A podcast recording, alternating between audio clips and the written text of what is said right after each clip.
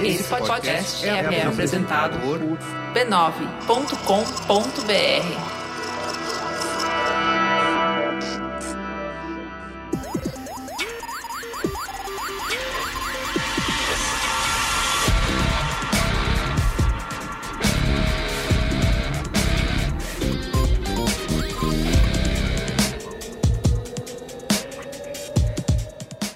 eu sou o Carlos Merigo, esse é o Braincast número 373. Estou aqui hoje com Alexandre Maron. Olá, Braincasters! Ana Freitas. Olá pessoal, boa noite, estou de volta, tô com rinite, por isso a minha voz vai sair meio assim. Meus olhos estão muito vermelhos, o pessoal tá vendo aí. E é rinite, não é corona, não é maconha, é rinite. muito bem.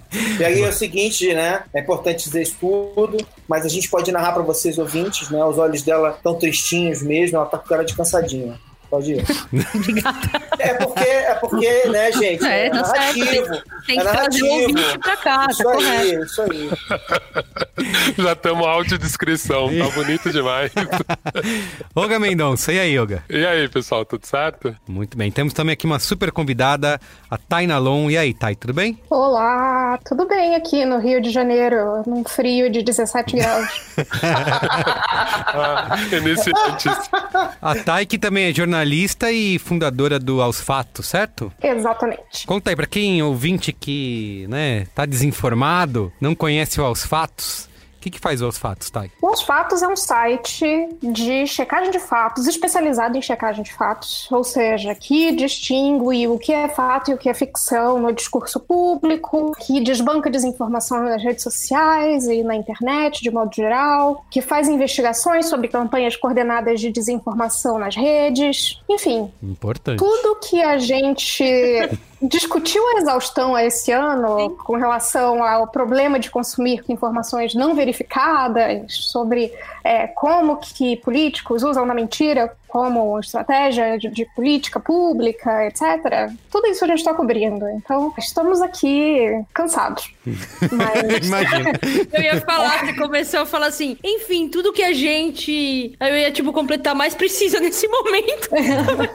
Serviço lindo. Thank you for your service, tá ligado? Posso dizer Obrigada. para o ouvinte também que a Tainã está é, com uma carinha também de cansada, sobrecarregada. Tá eu tô vendo aqui na tela. Jornalista, tá né? fake news Todo de todos jornalista. os lados em cima dela, entendeu? E ela vai corajosamente enfrentando fake news. exato. Muito bem. Bom, estamos aqui reunidos hoje para falar sobre o dilema do paywall, né? Nesses tempos aí, né, assim como a Thay falou, campanhas de desinformação, né, que precisa passar o tempo todo desmentindo na internet. A gente tem enfrentado esse dilema aí onde a informação verdadeira nos grandes portais, grandes jornais estão barradas, né, por um paywall e a informação de mentira, a fake news está rolando gratuitamente para tudo quanto é lado nas redes sociais, principalmente no seu Zap Zap, no Zap da sua tia. E como que a gente vai fazer para poder enfrentar isso, né? Ao mesmo tempo que a gente remunera né, o jornalismo profissional bem feito, mas também enfrenta aí esse, essa nova era, né, como diria Alexandre Maron, uma era de desinformação. Mas antes, quero lembrar que tá rolando o YouPix Summit 2020, agora entre os dias 1, 2, 3 e 4 de setembro. São mais de 130 palestrantes e 50 painéis nesse que é o maior evento de influência da América Latina. E esse ano está 100% online está com inscrições totalmente gratuitas. Outra novidade é que o B9 ficou responsável aí pela curadoria da trilha dedicada a podcasts. Eu, a Cris Bartz e a Juva Lauer estamos lá comandando, nesses quatro dias, diversas mesas e debates para a gente discutir o futuro do nosso mercado, né? Como a gente pode fazer melhor do que a gente fez até aqui, como que vai ser o futuro dos podcasts. E se você está acompanhando, manda uma hashtag aí, Momento Faustão, lá no Instagram e marca o Brains9, que a gente vai ficar de olho. E, como sempre, com ou sem evento, não dá para deixar de falar da Rede B9 de Podcasts, uma plataforma com mais de 20 shows, da qual o Braincast faz orgulhosamente parte. São milhares de plays de novos episódios toda semana, não falha nunca. E seja qual for a sua curiosidade, com certeza você vai encontrar lá um podcast a respeito, tá? Todo dia tem podcast novo. Então é só você acessar podcasts.b9.com.br ou procura por B9 aí no seu aplicativo preferido de podcasts. Queria falar para vocês de novo sobre a prática do ransomware, que tem sido um esquema de lucro criminoso praticado aí por hackers em todo o mundo e pode ser instalado no seu computador ou celular por meio de links enganosos, tanto no e-mail quanto na rede social. O ransomware é um software malicioso que infecta seu dispositivo e passa a exibir mensagens exigindo o pagamento de uma taxa para fazer o sistema voltar a funcionar. É tipo você precisar pagar um resgate para ter acesso às suas mensagens né, nas redes sociais que você trocou por aí com seus contatinhos. E ficar ligado em todas essas formas de ataque digital é praticamente impossível.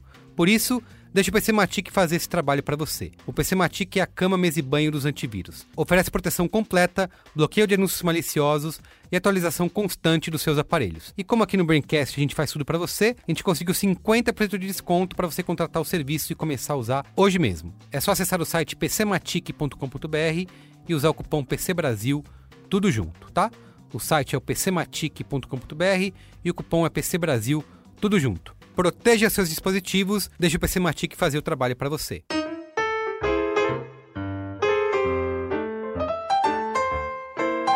Toda vez que a gente fala de investimento, é sempre o mesmo papo. A gente já não tem muita grana sobrando, mas aí você vê aquele monte de índices, opções, categorias, corretoras, enfim. Parece que todos os serviços no mundo são facilitados através do tempo, menos os investimentos.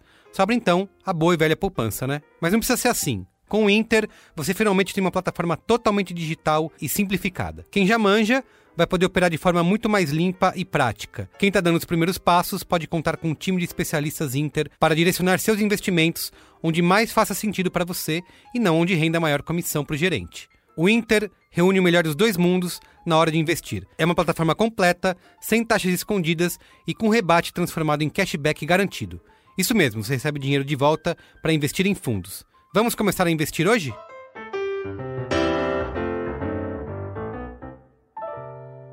Bom, vamos lá para a pauta? Bora! Pauta!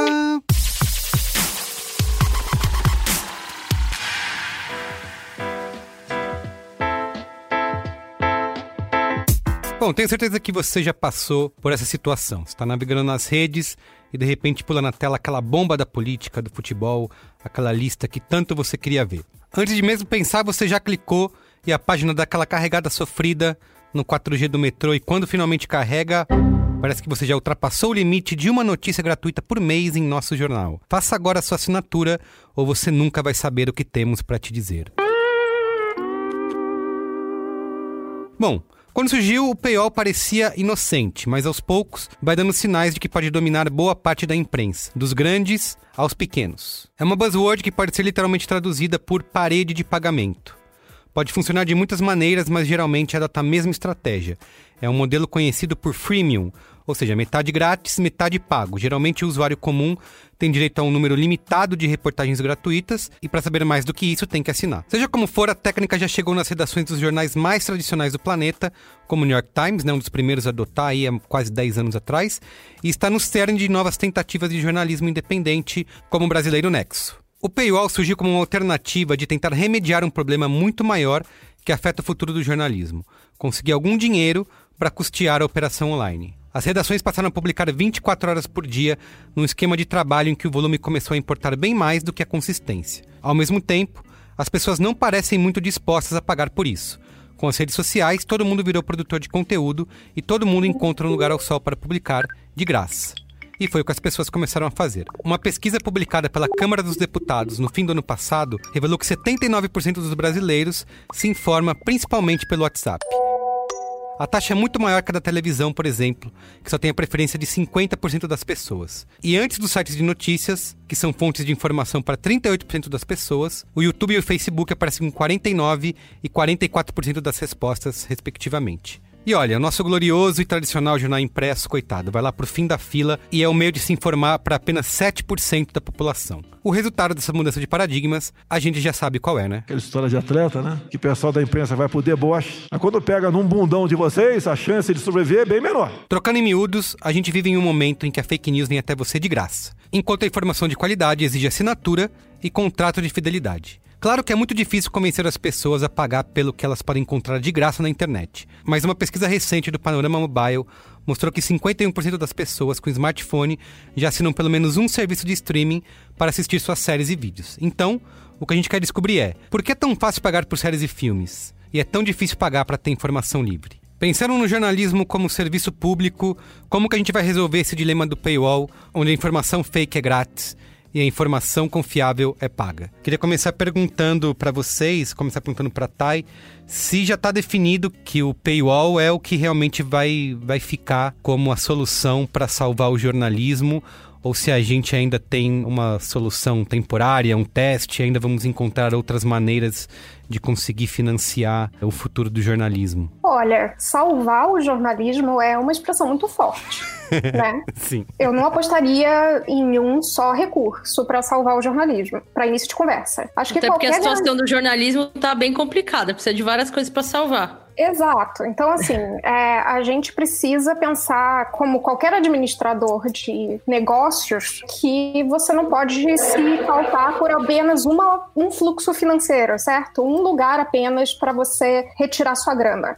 Uhum. Ou seja, você não deve só se apoiar numa estratégia de, assina de assinaturas, por exemplo, com os leitores você tem que diversificar. Então, a partir dessa perspectiva, eu acho que tem que ficar bastante claro que, ok, eu decidi levantar um paywall no meu site. Essa vai ser a principal é, vertical de negócios do meu site. Como que eu vou viabilizar isso? Como que eu vou dizer para o meu leitor que ele precisa pagar para conseguir o meu produto? E, sobretudo, qual o valor que aquele produto, o produto jornalístico, no caso, vai entregar para o meu leitor? Uhum. Essas são perguntas que a maior parte dos jornais não consegue responder hoje. E é engraçado porque sempre quando a gente discute isso dentro do jornalismo, muitas pessoas vêm com o exemplo do New York Times, que tem uma estratégia super bem sucedida de, de paywall e de assinaturas de leitores Uhum. ao redor do mundo. Mas estamos falando de uma empresa em língua inglesa que faz uma cobertura e investe em cobertura é, multinacional, digamos assim, que investe em mais de um idioma de cobertura, porque também tem o New York Times em espanhol, e que, enfim, baseou toda a sua estratégia em muito recurso para investir nessa estratégia. Porém, a realidade dos jornais americanos, por exemplo, é outra, não é a realidade do New York Times. Jornais estão fechando nos Estados Unidos aos borbotões regionais e até alguns mais relevantes acumulam prejuízo atrás de prejuízo tendo paywall, tendo estratégias bem relevantes de, de audiência, tendo impacto e influência. Muitos jornais são deficitários e mesmo assim fazem um trabalho relevante. Então, antes de a gente adotar o paywall como a salvação do jornalismo ou banir o paywall e pensar, ah, não, isso aqui não serve pra gente, a gente precisa entender qual é o tipo de jornalismo que a gente quer consumir e qual é o tipo de jornalismo que tem que ficar atrás de um paywall. Uhum. E aí a gente pode seguir essa conversa a partir daí. É, a jogada é que não é a única solução para tudo. Né? Esse, é o esse é um fato. Assim. Os inventores de verdade do paywall, que inspiraram o New York Times, a empresa que investiu no paywall primeiro, e depois o New York Times foi atrás e investiu tudo no, no, paywall, foi o Financial Times. Um jornal de economia, né, gente? Que a assinatura é paga por empresa, Lógico. né? E a Wall Street Journal vai pelo mesmo caminho, o Economist também faz isso. Então é mais fácil para certas publicações cobrar pelo conteúdo que elas têm. Até porque, enfim, elas vendem pacotões, esse tipo de coisa. Aí você entra o seguinte: o New York Times fez uma aposta muito interessante e antes dos outros por causa desse, do, fato de que ele é único. O New York Times é, um, é uma marca única no mundo. Mesmo assim, o Washington Post, para poder se aproximar do New York Times, precisou ter um mecenas, né? Para botar as coisas nos eixos lá e tal. Que é o Jeff o cara Bezos. mais rico do mundo. Isso. Só o cara mais rico do mundo. Saiu a Você notícia sabe? hoje de que ele é o primeiro a atingir a fortuna 200 de 200 bilhões. Pois Não é mi, é bi. É. Então, precisa de um mecenas para isso acontecer. Então, era até engraçado. Até falando isso agora. E assim, eu, eu trabalhei em jornal, trabalhei em revista, mas trabalhei numa empresa que tinha jornal e revista, né? E é muito engraçado. A discussão era essa mesmo, era assim.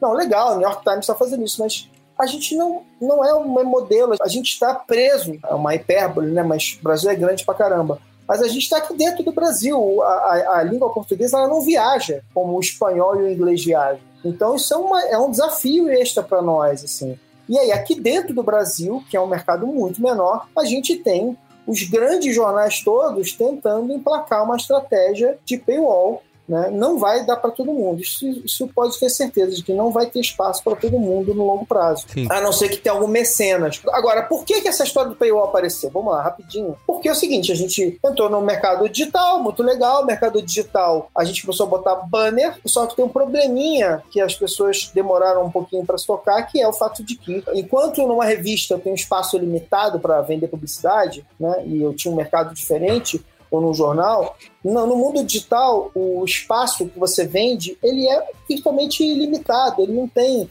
escassez, não tem nada que você possa precificar com escassez ou vender ou falar, ah, você vai ter aqui um espaço maravilhoso e tal.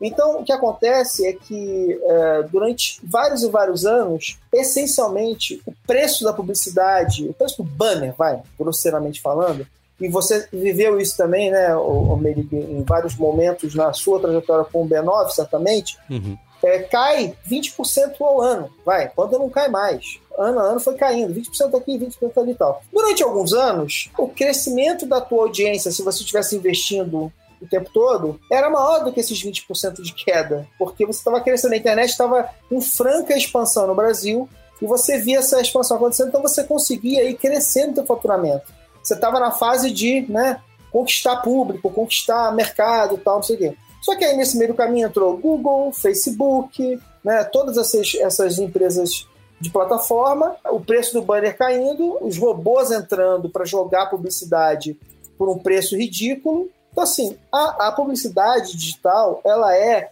essencialmente um jogo ridículo, assim, de, de ela não vale absolutamente nada. Você, para ganhar algum dinheiro com publicidade digital, você precisa vender muito banner, digamos assim.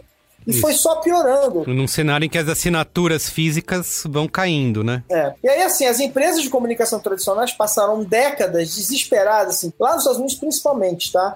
Você tem revista que tentava vender 500 mil, 1 milhão de exemplares a um preço absolutamente ridículo, porque eles só ganhavam dinheiro de verdade na publicidade. Agora imagina, quando a publicidade foi embora, eles foram fechando direto. E aqui no Brasil ainda tinha uma diferença um pouco menos radical entre o preço de capa dos produtos e o preço de assinatura. A gente sempre teve um controle um pouco maior sobre isso. Então, essencialmente, sobrou o dinheiro do leitor. Se as empresas de comunicação não cobrarem alguma coisa do leitor, não acharem essa fonte de renda, de novo, depende do seu tamanho, pode ser que seja publicidade, pode ser que seja sponsorship, sei lá, é, patrocínio, é, pode ser que seja alguma grana do governo, uma subvenção, mas você precisa achar o seu, o seu sustento. Essas marcas muito grandes vão achar o sustento com o leitor que está disposto a pagar por aquilo. Mas nem todo mundo está disposto a pagar. Exato. E, e o Brasil ainda por cima, né? E aí, é como vocês falaram, como a Thay até falou, pro nem todo mundo é o New York Times que pode fazer isso e fazer com sucesso, né? Mas a gente vê muitos,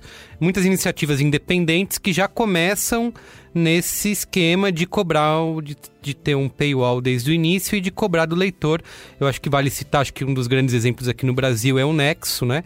Que é queridinho de muita gente. É, da nossa bolha, né? Não sei é, como que, em questão de número de assinaturas, como que eles estão, mas o que a gente viu quando eles foram lançados era elogios, muita gente fazendo campanha para se assinar o Nexo, que era um, um bom veículo produzindo informação confiável, mas como vocês falaram, não dá para todo mundo. Será que o Nexo mesmo se sustenta com esse modelo de negócio? Outros, outras iniciativas vão poder fazer isso no futuro? É, eu acho que uma coisa do Nexo é que o modelo de negócio, como, como a Thay falou, falou, o Nexo tem um modelo de negócios que é bastante híbrido. Uhum. Então, eles apostam em paywall, eles apostam em outros produtos independentes, como os produtos deles focados em estudantes. Eles abriram a Gama agora, que é uma revista de cultura barra comportamento. O Nexo se vale de várias frentes de modelos de negócio, porque eles não são nem bobo nem nada. Porque eles entendem que apostar todas as fichas colocar todos os ovos em apenas uma cesta, eu tava procurando a metáfora. É, não é uma ideia boa e porque esse mercado tá de fato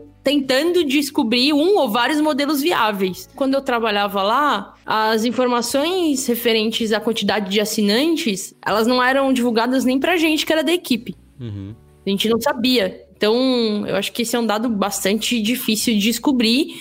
E a gente, assim, eu não fazia ideia naquela época E muito menos hoje. Se o modelo tá dando certo ou não, né? É, e aí o que, que dá certo também, né? Sim. Porque- Nossa, isso eu- A, a medida do sucesso é algo bastante subjetivo no jornalismo, uma vez Exato. que você não consegue sequer quantificar o que, que é um jornalismo bem sucedido. O jornalismo bem sucedido é aquele que é o que você faz e imprime e publica que é bem feito, ou é aquele que é apurado em 24 horas ou menos e que você dá e que é um furo que repercute e vai para o Jornal Nacional. Existem vários tipos de jornalismo, vários tipos de apuração e várias maneiras de você empacotar o jornalismo e isso diz muito sobre como é difícil você encontrar. Ele não é um produto escalável, né? Ele não é um produto que você coloca numa linha de produção simplesmente e ele vai e você consegue fazer vários conteúdinhos iguais. Quer dizer, você até consegue fazer isso, mas você vai baretear seu produto de tal maneira que você não vai conseguir tornar ele viável ou minimamente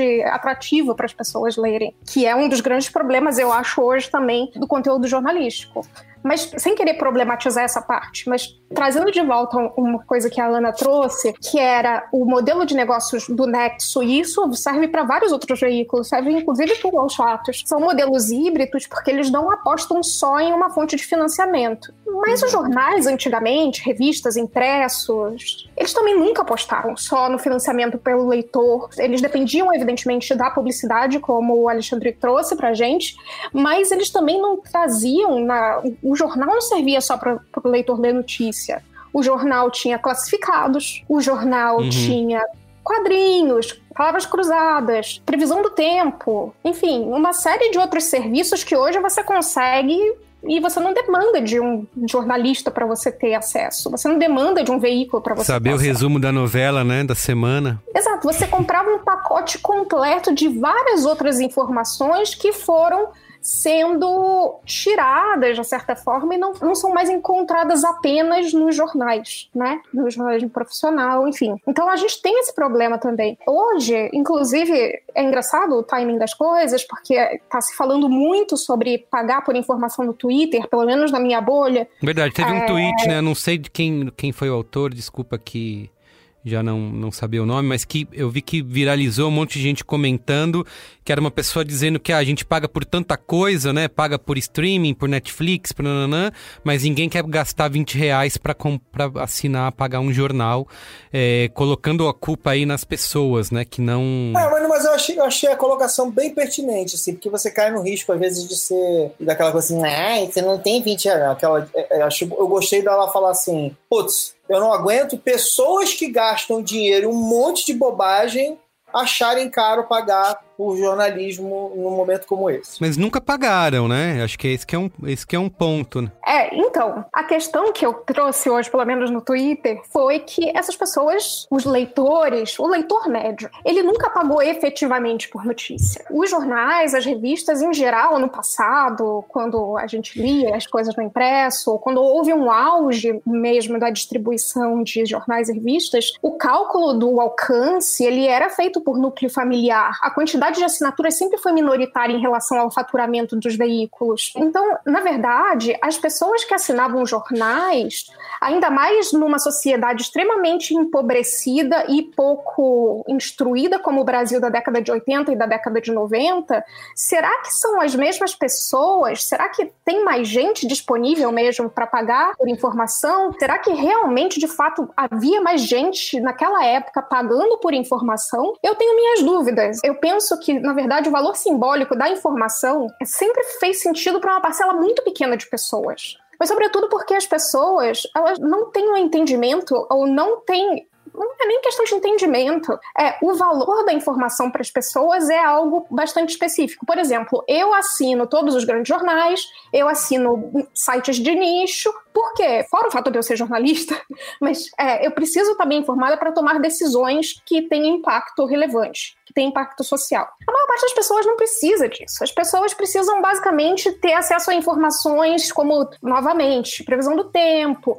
agora em período de, de, de notícias falsas e desinformação sobre como melhor se prevenir da, da Covid, enfim, esse tipo de coisa. Não necessariamente você precisa entrar num veículo que te dá de, que não te dá que você tem que pagar para conseguir uma informação de qualidade. Você consegue informação de qualidade de graça. O problema real das pessoas é como saber o que é uma informação de qualidade no meio de uma oferta tão grande de informações de baixa qualidade como distinguir uma coisa da outra. E aí sim, o paywall me parece ser uma distinção importante porque você protege o seu conteúdo e você torna ele mais exclusivo. A partir do momento que você torna a sua informação mais exclusiva, você dá mais valor a ela e às vezes isso dá um capital social ou uma constrói-se socialmente uma necessidade de informação mais sofisticada. Agora, os veículos eles entregam essa informação mais sofisticada que está por trás do paywall? Não sei. Essa informação informação mais sofisticada que está atrás do paywall, ela é relevante para a maior parte das pessoas? Não sei, não sei. É. Só para não esquecer, em tempo, quem falou isso foi a Sabine Righetti, que ela é, ela é pesquisadora e tal. Perfeito e ela é da Unicamp e tal. Obrigado. Alexandre Marão, também informação. Eu achei bem interessante esse ponto, era um ponto que eu queria discutir mais sobre essa questão do status. Eu acho que o jornalismo, principalmente no Brasil, sempre trabalhou muito mal marketing. Tô falando isso porque, meu, eu trabalhei em revista, puta, metade da minha vida e diferente do Nexo, Ana, era um inferno. A gente sabia exatamente o quanto a gente tinha que vender, o quanto não dava, o quanto, por exemplo, na Abril, assinatura era um prejuízo, na verdade, porque era muito caro caro você usar a DINAP para mandar a revista. Quer dizer, no, no, Brasil a gente errava nisso, a gente torcia para ninguém assinar. Porque se assinasse, era uma puta grana para você manter. E aí você tinha que ficar dando brinde, ficar inventando coisas. O que eu acho muito louco de pensar sobre o jornalismo é assim, como as grandes, principalmente as grandes editoras, porque as pequenas trabalham bem o branding, como as grandes editoras trabalharam muito mal, como a gente perdeu esse status que tinha quando você, putz, é muito louco, né? Eu trabalhei na Playboy ainda. Então tinha um status nos anos 80 e 90 que o homem refinado recebia a Playboy, ou mesmo o, o sei lá, o cara que era do financeiro, ele tinha que do administrativo tal, ele tinha que ter um exame Tipo, você tinha que ter, senão você não era aceito no grupo. Como a gente perdeu esse status tão rápido? Ao mesmo tempo, a gente vê que talvez para uma bolha progressista, o Intercept, o Aos Fatos, dá um pouco de status a gente falar que viu o Nexo, que leu aquela matéria. Agora, eu acho muito estranho como a gente perdeu isso, como a gente não consegue trazer esse glamour, essa coisa que os clubes de assinatura, tipo a Tag Livros, têm, né? Então, eu acho que tem uma falha do jornalismo, que sempre foi essa discussão que a gente tinha muito na Abril, que era essa coisa do jornalismo tá muito distante do marketing, tá muito distante de tudo. Essa bolha de proteção que era muito importante mesmo, a gente viu agora em alguns momentos que o jornalismo se confunde, chega muito perto do público editorial, que pra gente que era de revista era uma puta confusão. Ainda mais pra gente de arte, assim, a minha, a minha luta era ficar transformando minhas páginas diferente do que aquele público editorial que tentava confundir o leitor. Uhum. Só que ao mesmo tempo, eu ficava pensando quando eu tava em editor e ainda mais pensando em arte. Era o cara que fechava o PDF e falava, cara, esse anúncio tá igual à minha página, não pode. Mas hoje em dia eu fico pensando, porra, a gente não conseguiu achar nenhum modelo mais inteligente, nem de melhorar o nosso brand, nem de falar para a pessoa que lê o nosso produto, nem de melhorar as assinaturas. Vou dar um exemplo: a Galeria Pivô Agora, depois da pandemia, eu não sei como ficou. Mas a Galeria Pivô, você assinava, você virava um amigo da Galeria Pivô. Cara, você tinha desconto de livro, de balada, de cinema, de tudo. O jornal, putz, em vários momentos tentou fazer isso, mas era sempre estranho, sabe? Quando a Folha fazia aquela assinatura que você ganhava uma coleção de livros de jazz, pô, você era assinante, você ainda tinha que pagar mais. tipo assim, é. pô, me dá esse negócio, saca? Tipo, não, você, você tinha um descontinho às vezes. Então, também, de certa forma, eu acho que tem uma culpa do jornalismo. Vou jogar a última coisa. É, a gente viu também uma transição, o Marão vai lembrar bem, cara, do iPad. O iPad, para mim, foi uma puta lição. A gente acreditou em algum momento nesse conteúdo freemium, premium, Blaster Master, a pessoa assinava e ganhava revista no iPad. Isso. Eu lembro que foi, uma, foi aquele segundo momento da internet que a gente falou assim: putz, a gente errou muito na internet, o jeito de cobrar essa informação. No iPad, a gente não, o jornalismo não tinha aprendido nada. Eu lembro que no começo a gente tentava cobrar pelo iPad, aí depois tentou fazer meio que uma revista digital, aí depois no final a gente desencanou porque viu que o iPad não pegou. Poucas pessoas, acho que na vida, viram revistas no iPad.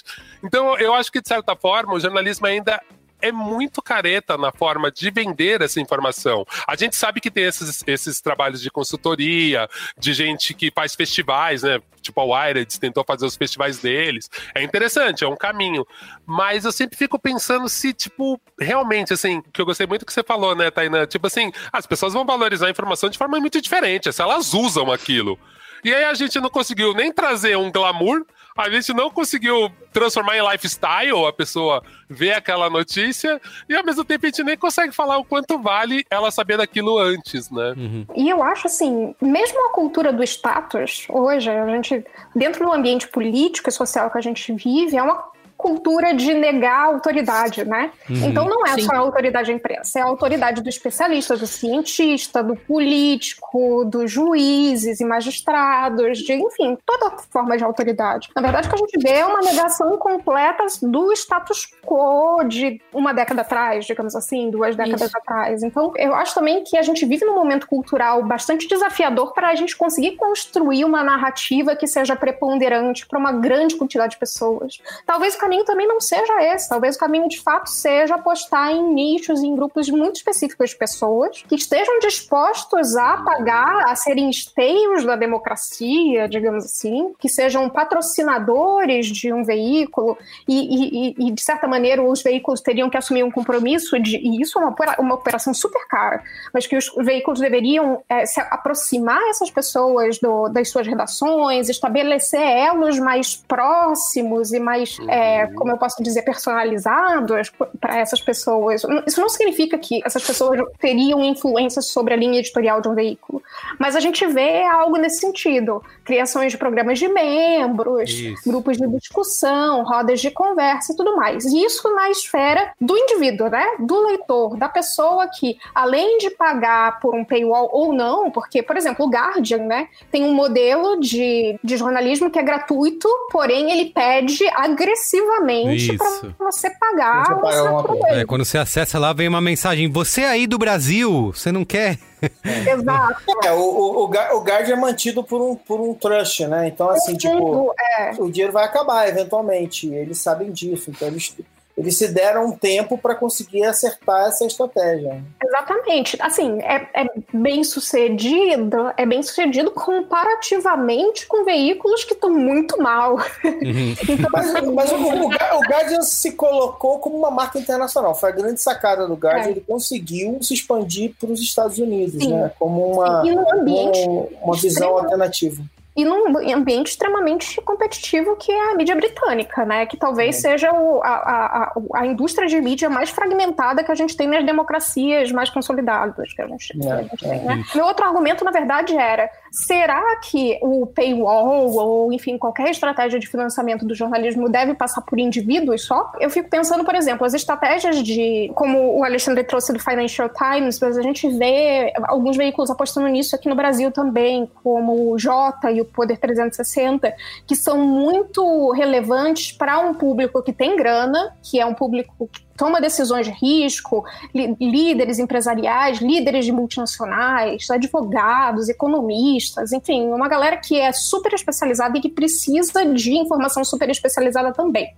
Então, esses veículos eles são muito financiados por assinaturas, mas assinaturas corporativas, com pacotes fechados e com assessor, praticamente um, um jornalista dedicado, assim, uma pessoa dedicada para atender em caso de emergência alguém que queira uma informação específica sobre determinado assunto que está sendo tratado no legislativo naquele momento, numa uma comissão, subcomissão de qualquer coisa uhum. da Câmara, entendeu? Então, assim, esse tipo de informação eles conseguem. Mas, novamente, isso é extremamente caro e isso demanda fazer escolhas. E a escolha é: você vai nichificar o seu jornalismo. O seu jornalismo não vai ser um jornalismo de broadcast, não vai ser, não vai ser um competidor de jornais, vai ser outra coisa. E ainda tem a outra seara de instituições que acreditam no jornalismo como um princípio basilar das democracias ocidentais, etc., que pagam pela sustentabilidade do jornalismo em si. A gente vê. A BBC, né, por exemplo. Exatamente. Mas não, não só isso. É, a gente vê aqui no Brasil. É, a agência pública ela é, é, bancada por fundações, o Intercept também é bancado por é, fundação. Isso. E aí a gente pode entrar também numa discussão sobre linhas editoriais e quão influenciáveis esses modelos são na, no, Então, no tipo de é. cobertura que esses veículos fazem, mas o fato é que esses, esses veículos estão conseguindo fazer um jornalismo de qualidade dentro das suas limitações e que estão conseguindo sobreviver a despeito de toda a crise que, que a indústria sofre, né? É, uma das uma das saídas das, dessas empresas jornalísticas profissionais foi transformar a discussão se você paga numa discussão de apoio a uma empresa que está te trazendo informação. Uhum. né? É, então, assim, a campanha do Washington Post, que é a democracia morre na escuridão. Isso. O New É. York Times passou pelo chamado Trump Bump, né? Que quando o Trump foi eleito, eles tiveram um aumento significativo no número de assinaturas por conta de ah, vamos apoiar o, é, o jornalismo nesses tempos obscuros, né? Aqui no Brasil a gente viu coisa parecida com a Folha de São Paulo, né? Apesar deles não se darem ao valor, não valorizarem isso, né? Publicando aí um Jair Rousseff da vida no editorial. Pois é, mas eu vou chegar Mas era, muitas era eu ia pessoas- chegar. Muitas pessoas fizeram campanha, né, pela Folha de São Paulo quando ela era atacada pelo Bolsonaro. Ah, vamos lá assinar a Folha porque precisa fortificar, fortalecer o jornalismo, né? A Tainá deu a pista, e eu acho que é uma coisa importante para a gente pensar, que é o seguinte, né? Os jornais sérios, né? Durante décadas, assim, eu, eu já contei isso em algum lugar aqui, algum episódio aqui. A Folha, por exemplo, no manual dela, ela, ela fala sobre a ideia de que a pluralidade de anunciantes é uma força da Folha. Isso faz com que a Folha não seja refém de um anunciante único, né? Então Uhum. acontece uma coisa, o governo quer tirar o dinheiro, não, eu tenho mais vários anunciantes. A- acontece um acidente aéreo e a, e a empresa que, que derrubou o avião não quer anunciar, porque está saindo todo dia E na tem folha. o pedido de consegue. boicote, né? Rolou ah, recentemente entre, eh, acho que o próprio Bolsonaro e outros membros da indústria pregando eh, o boicote aos anunciantes da Folha, né? O Isso. que pode, o que pode fazer com que esses anunciantes, sei lá, tenham algum tipo de medo de retaliação, né? eh, governamental. E, e- e aí, essas empresas, elas sempre tiveram essa coisa, né? Tipo assim, a Folha tinha um- uma campanha que era de rabo preso com o leitor, né? Assim, por que a Folha tá de rabo preso com o leitor? Ah, então, a jogada é que, de certa forma, o que vai acontecer agora com algumas dessas empresas que estão usando o paywall como tábua de salvação é que elas vão, mais do que nunca, é, precisar dizer quem elas são. Elas vão ter que fazer escolhas que são desconfortáveis historicamente para elas, tá? Por quê? Porque você vai conquistando o público, ele naturalmente ele vai se ele vai se autofiltrando, ele vai, ele vai se tornando um, um retrato de um tipo de leitor muito específico, tá? Então, o que acontece, por exemplo, é o seguinte, vamos lá, se a Folha sempre foi um jornal progressista e tal, tal, tal, tal, tal, tal pelo menos em, em momentos muito específicos ela foi um jornal progressista e tal, é difícil para esse leitor que a Folha conquistou e que está pagando pela Folha aceitar um Jair Rousseff Uhum. entendeu? E aí o jornal ele começa a ter que ele não queria se curvar para o anunciante, mas ele agora está de rabo preso com o leitor mesmo, porque o leitor está pagando mais a conta do que o anunciante pagava antes. Perfeito. E agora ele pode se ver na situação de. é, E agora, o que eu faço quando eu contrario a pessoa que está pagando mesmo? O último cara que sobrou para pagar Isso. a conta desse negócio aqui. Então, quando, a- quando o jornal começa a lidar com essa situação, o, o New York Times lida com isso, a Folha lida com isso, o Globo lida com isso, o Estadão lida com isso, né? O que você está querendo dizer é que isso acaba afetando essa promessa de pluralidade que o jornal fez lá no Isso pode afetar. Entendi. Isso pode afetar. Ainda mais para os grandes jornais. Porque o grande jornal, ele supostamente, principalmente aqui no Brasil, onde os jornais sempre tiveram dificuldade de assumir o que, que eles estavam fazendo no Sim. mundo, né? Eles sempre tiveram dificuldade de falar assim, eu sou um jornal mais ao centro, mais conservador. Jornais que não declaram voto, né? Ao contrário do que a gente vê em Pois é. outros veículos pelo mundo, né? Então eles sempre tiveram muita dificuldade para fazer esse tipo de coisa. Então, nesse cenário, né, quando a gente começa a ter essas, essas divisões muito grandes, porque a gente falou muito em polarização, mas não é uma polarização real, né? Na verdade, agora a gente está começando a perceber que a gente está quebrado em vários pedaços, mas a gente vai além de polarização. E esses mercados talvez não sejam suficientes para sustentar jornais tão grandes. Eles vão ter que achar o espaço deles. Uhum. E também que acho que uma sutileza que o próprio consumidor de notícia não enxerga, essa sutileza às vezes, importante, que é assim, o jornal ele precisa dar dados apurados da melhor maneira possível, né, com honestidade, mas a partir daí o jornal pode emitir opiniões, desde que ele saiba separar essas estruturas de uma maneira clara. O que o jornal nunca, jamais, em nenhum momento da história deveria fazer era partir de informações falsas. Crises à parte, que quebraram todo mundo, os grandes jornais americanos aprenderam isso faz, faz tempo, assim, tipo, tem, tem vários deslizes na história dos jornais americanos. Mas aprenderam isso mais cedo, assim, cara, o que eu tenho que fazer aqui é o seguinte, eu não posso dizer uma mentira descarada, enfim, sobre dados muito claramente óbvios, mas eu tenho, eu tenho ponto de vista, eu vou ter ponto de vista. O New York Times vem de uma visão Nova York cêntrica do mundo. O Washington hum. Post vem de uma visão do centro de poder americano e assim por diante. E eles precisam entender isso. Só que muitas vezes você vai perder e você vai filtrar a tua audiência em função dessas escolhas que você vai fazer. É, eu queria falar sobre esse aspecto do jornalismo como é pensando no jornalismo como um serviço público, né? A gente passou, está passando por esse período de pandemia e vive ao mesmo tempo essa questão da, de como a Thay falou, de questionamento à autoridade, né? Do questionamento à ciência, daquilo que a gente já estava estabelecido como fato e verdade, a gente vê isso sendo questionado é, por campanhas de desinformação na internet e vivendo isso que a gente vê como todo mundo recebendo essas notícias mentirosas de desinformação, tanto politicamente como cientificamente aí na questão da, da pandemia, nessa questão da pandemia. Quando você, você recebe isso aos milhões, né, bilhões, né, para citar a fortuna do Jeff Bezos, pela internet, pelo WhatsApp, mas quando você clica numa notícia que é real, numa notícia que é verdadeira, você tem um paywall na frente tanto que alguns jornais é, decidiram abrir esse paywall né, durante a pandemia, né, em notícias relacionadas à pandemia, para que as pessoas tivessem acesso a essa informação. Então, assim, ao mesmo tempo que você tem aí nesse paywall um modelo que pode servir como uma é, tábua de salvação para o jornalismo, ao mesmo tempo você acaba gerando essa barreira, né, essa muralha para a informação de confiança, né, para a informação que vai realmente é, é, desmentir né, muitas dessas campanhas de ódio, como a gente é, tem aí iniciativas como aos fatos para fazer. É, e aí, como que a gente resolve essa questão, né?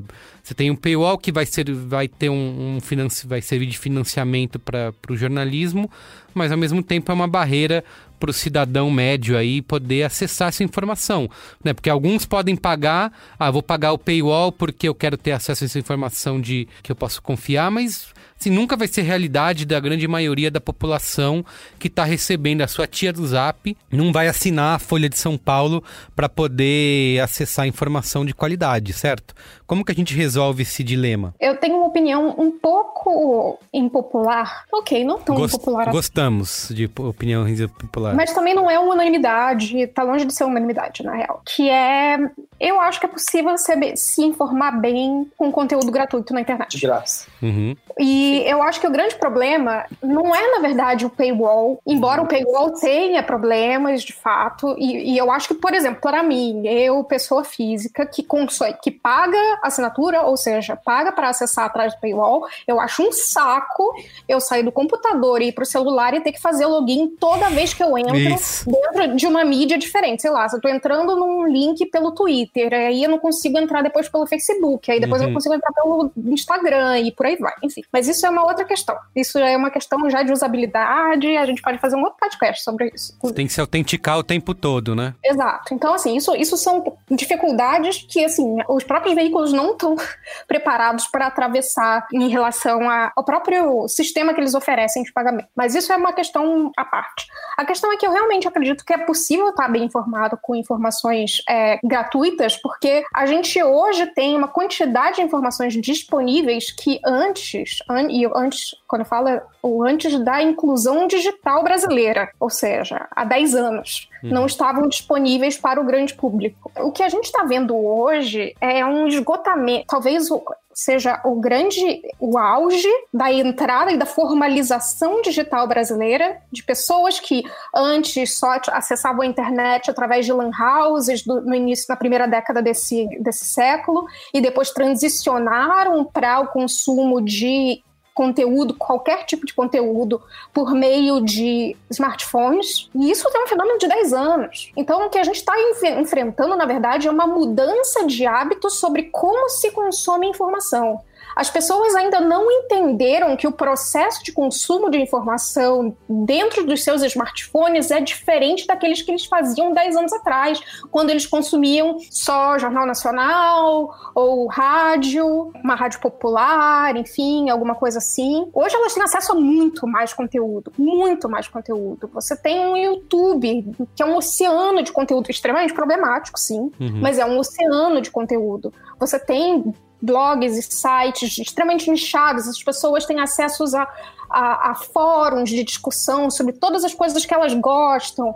Enfim, tem o WhatsApp, que é um problema, mas também não é o único problema do mundo, eu posso falar isso depois, inclusive. Então, assim, a gente vê uma mudança de hábito de pessoas que antes não consumiam ou não consumiam essa quantidade de informações da maneira fragmentada que se consome hoje, consumindo. Então, talvez a gente esteja num ponto de inflexão, em que, e eu espero que a gente esteja, em que as pessoas vão se adaptando aos poucos e entendendo aos poucos que a qualidade da informação importa, que elas recebem, que elas consomem nos seus smartphones, e à medida que elas vão se adaptando, a gente vai vendo uma valorização maior ou menor sobre certos conteúdos. Não acho que isso vai salvar o jornalismo, não acho que isso vai ser, ter um impacto econômico é, relevante para salvar todos os veículos que existem no mundo, mas eu acho que é um período de transição, sim. E eu não sei nem dizer se é um período de transição que vai acabar, porque eu não sei do que, da, que, que vai ser a internet daqui a 10 anos, entendeu? Mas com certeza é uma mudança de paradigma muito grande para, sei lá,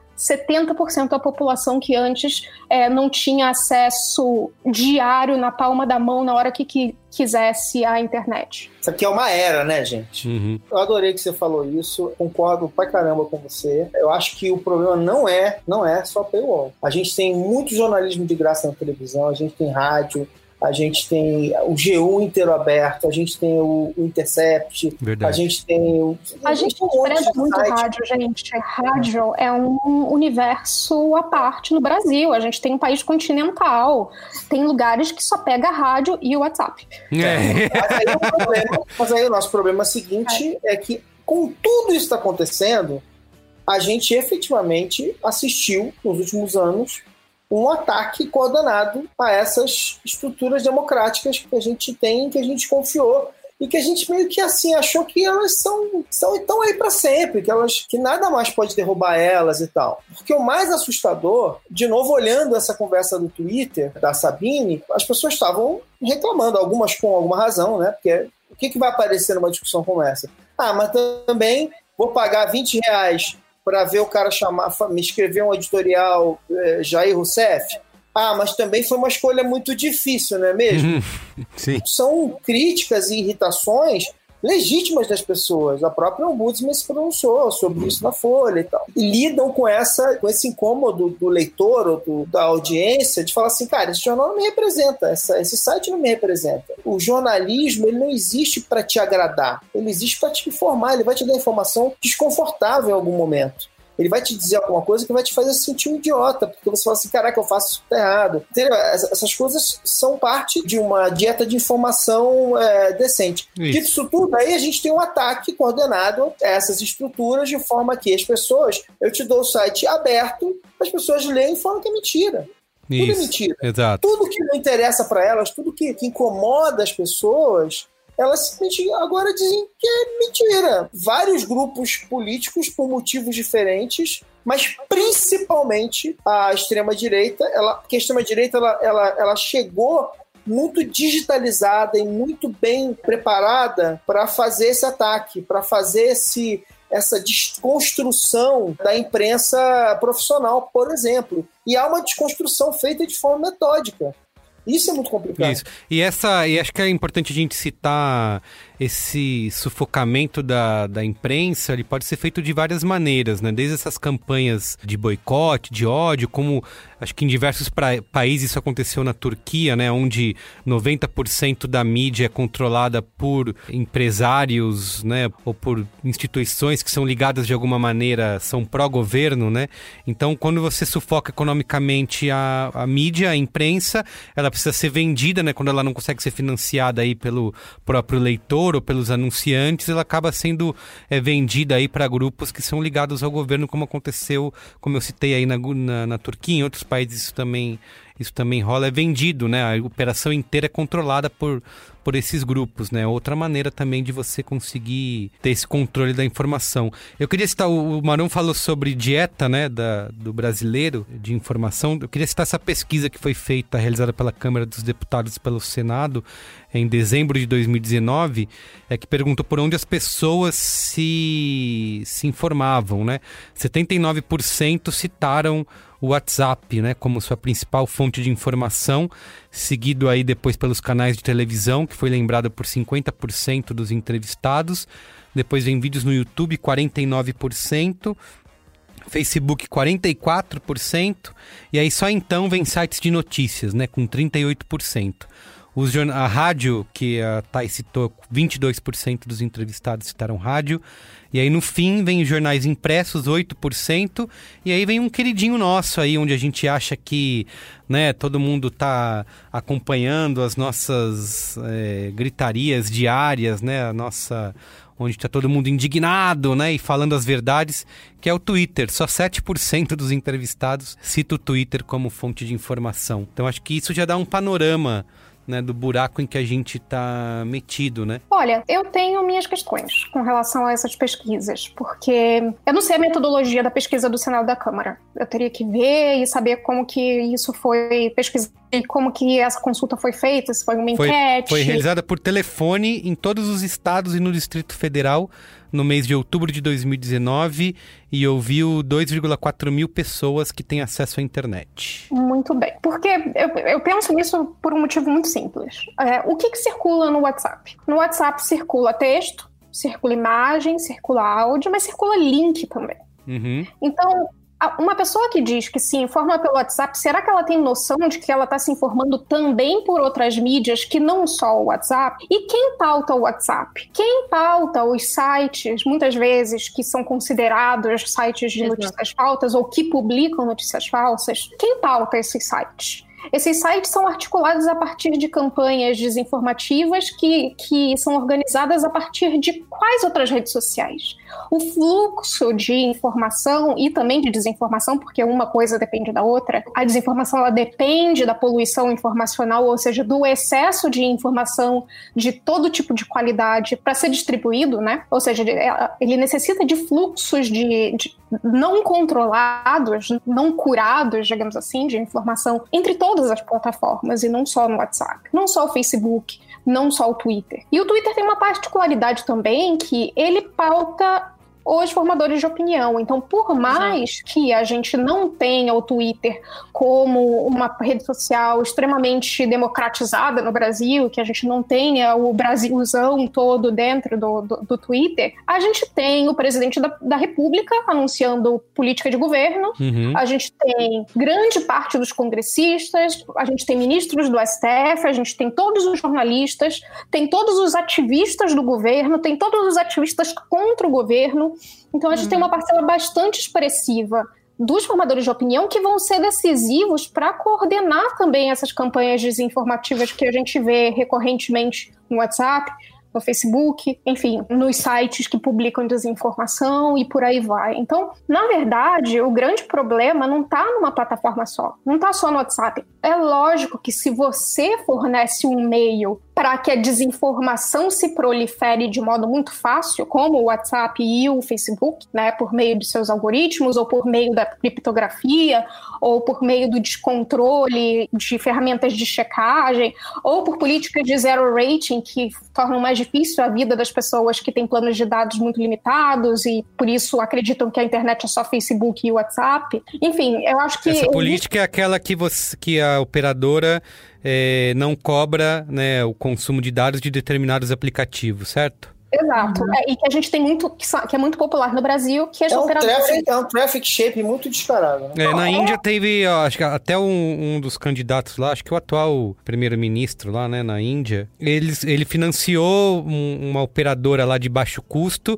que colocava aplicativos já embarcados no celular das pessoas. Um deles Sim. era um aplicativo oficial que não cobrava consumo de dados, então muitas, muitas pessoas se, se informavam por ali. Índia, inclusive, onde o WhatsApp é um- também um dos principais aplicativos e fontes de informação né, das pessoas. Exatamente. E, e é um país continental como o Brasil, mas tem suas particularidades, né? Também não é um país totalmente semelhante do que o Brasil, pois, Lógico. por exemplo, tem, sei lá, 10 idiomas, não sei, Uhum. não sei dizer. Mas é um país também muito diverso, com, com abismos sociais muito grandes, com é, instâncias de controle democráticos bastante difíceis, enfim, quer dizer, uma democracia que não é muito bem consolidada, mas que, enfim, mas é uma democracia e sofre dos problemas que as democracias contemporâneas sofrem. Uhum. A questão é que a gente fala muito de WhatsApp no Brasil e no Facebook nos Estados Unidos, celulares de graça distribuídos na Índia, mas isso tudo faz parte da mesma, da mesma problemática, que é uma ascensão de estratégia de propaganda que se disfarça de informação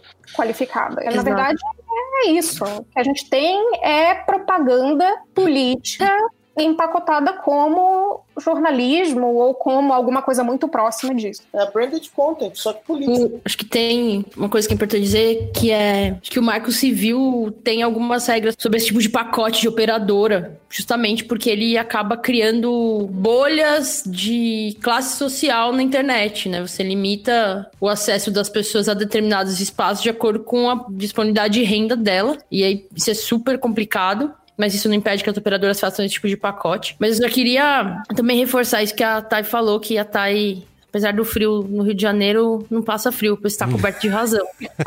Porque é muito comum a gente ouvir que, ah, mas qual que é o alcance real do Twitter? Quantas pessoas realmente estão no Twitter? Ah, mas as conversas do Twitter realmente importam nas ruas. E é claro que a gente tem que olhar com cuidado, de fato é um espaço bastante restrito de discussão, mas a gente não pode deixar de olhar para o fato de que só 8% das pessoas se informam diretamente pelo Twitter, aspas, né, segundo essa pesquisa, mas que é o, são as discussões no Twitter que pautam toda a narrativa Sim. do site de notícias, pautam a grande imprensa, os formadores de opinião, pautam sites de fake news. É, dois dos maiores líderes populistas do mundo eh, usam o Twitter como, como diário oficial, né? De seus governos, Exato. né? Que é o Trump e o Bolsonaro. As pessoas que se informam por WhatsApp, elas podem não estar indo direto no Twitter se informar, mas o que elas estão recebendo é resultado de uma narrativa é, que está sendo construída de um- uma espécie de arena dessa guerra cultural, e essa arena é o Twitter. Uhum. Grande parte, né? Enfim, claro que tem um pouco que acontece no Facebook também, muita coisa no YouTube, mas essa arena tá nas redes sociais. Então é ingênuo diminuir a importância do que acontece de fato, de fato no Twitter para como as pessoas se informam, sabe? Perfeito. Eu só queria levantar um ponto só, porque eu acho que agora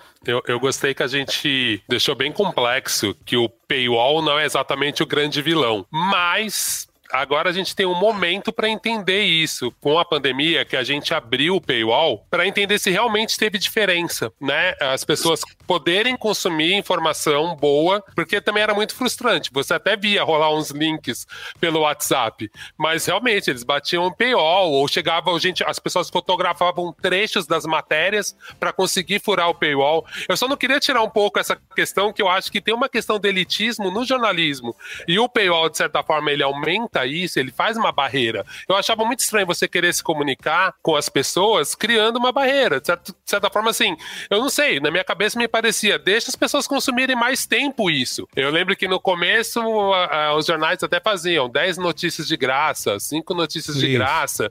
Mas assim, putz, a maioria das vezes nem era relevante mesmo, porque você clicava em qualquer link. Você não ficava pensando assim, nossa, só tenho nove notícias de graça, então Eu eu, vou gasto- escolher bem o link. Não, Segurar, né? Isso. cê- Sim, você gastava na primeira matéria com o link embaixo. Então eu acho que, de certa forma, eu tô.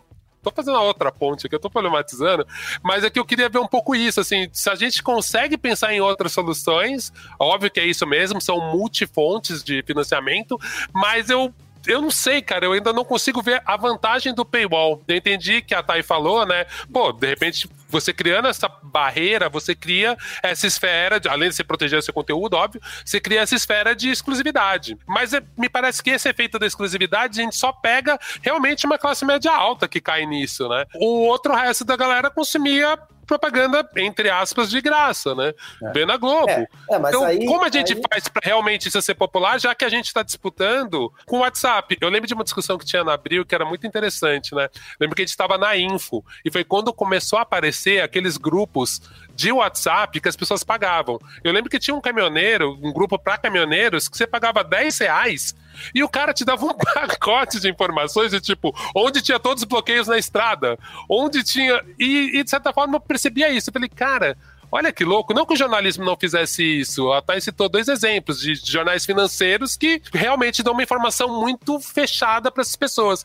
Mas, cara, nunca sai da minha cabeça esse exemplo. Assim, cara, um grupo de caminhoneiro que você paga 10 reais, o cara te dá aquela informação que realmente você precisa né? E quanto o jornalismo não estava distante disso, nessa luta do jornalismo, de tipo, ah, aquele cara deu uma matéria, ah, eu preciso dar. Tanto que, assim, realmente, né, pra gente, o que a gente perde tempo de ver notícia replicada da mesma coisa, porque o jornalismo fica se replicando. Então, não, não falta, de certa forma, uma clareza. Eu não sei, me parece que o jornalismo mesmo, assim, ele não se refina muito, principalmente os grandes portais, sabe? Tem pouca coisa que realmente você é, quer ver. E isso na, na estreia que o Yoga falou, é, acho que esses momentos como pandemia, eleição, né, grandes momentos que exigem em que o jornalismo aí é mais importante do que nunca, o paywall é sempre colocado à prova, né? Porque eles derrubam o tal do paywall para que as pessoas possam é, se informar do que mais importante acontece no mundo, né? Os jornais estão dizendo, né? Isso é tão importante que a gente vai tornar gratuito. Então, é meio que entra sempre nesse, nesse embate, né? É, como eu falei, é o dilema do paywall, né? Que é uma filosofia, esse modelo de negócio parece invertido, né, no fim das contas. Né? Mas, mas assim, de fato, o paywall só dispara de penetração, digamos assim, começa a se tornar muito presente no momento em que a publicidade digital desabou completamente tá? Tipo assim, o publicidade digital desabou de uma maneira para essas empresas que têm tamanhos específicos e que não é qualquer publicidade que vai pagar conta, não é qualquer projeto menor que vai pagar conta. Elas saíram diversificando isso. Então, para eles, virou uma, um jogo de equilíbrio, porque assim, efetivamente, ter 100 milhões, 120 milhões, 150 milhões de page views no mês não faz a menor diferença, né? é muito mais do que isso. Não faz a menor diferença, porque não paga a conta, é muito pouco dinheiro entendeu? É muito louco. Assim, tipo, inclusive, a, a, todo mundo paga para um provedor, né? Que está mantendo o site no ar. Então, no final, você paga a conta da sua banda, que também desabou de preço, mas você paga uma conta de banda. Então, a proporção não, não, não é favorável para quem está fazendo, tá? Infelizmente, no momento em que a publicidade desabou, você parou de ter um argumento favorável para que esses veículos tivessem uma audiência maior, porque essa audiência passou a não, a não ser tão valiosa para eles. Cara, eu não converto isso em nada.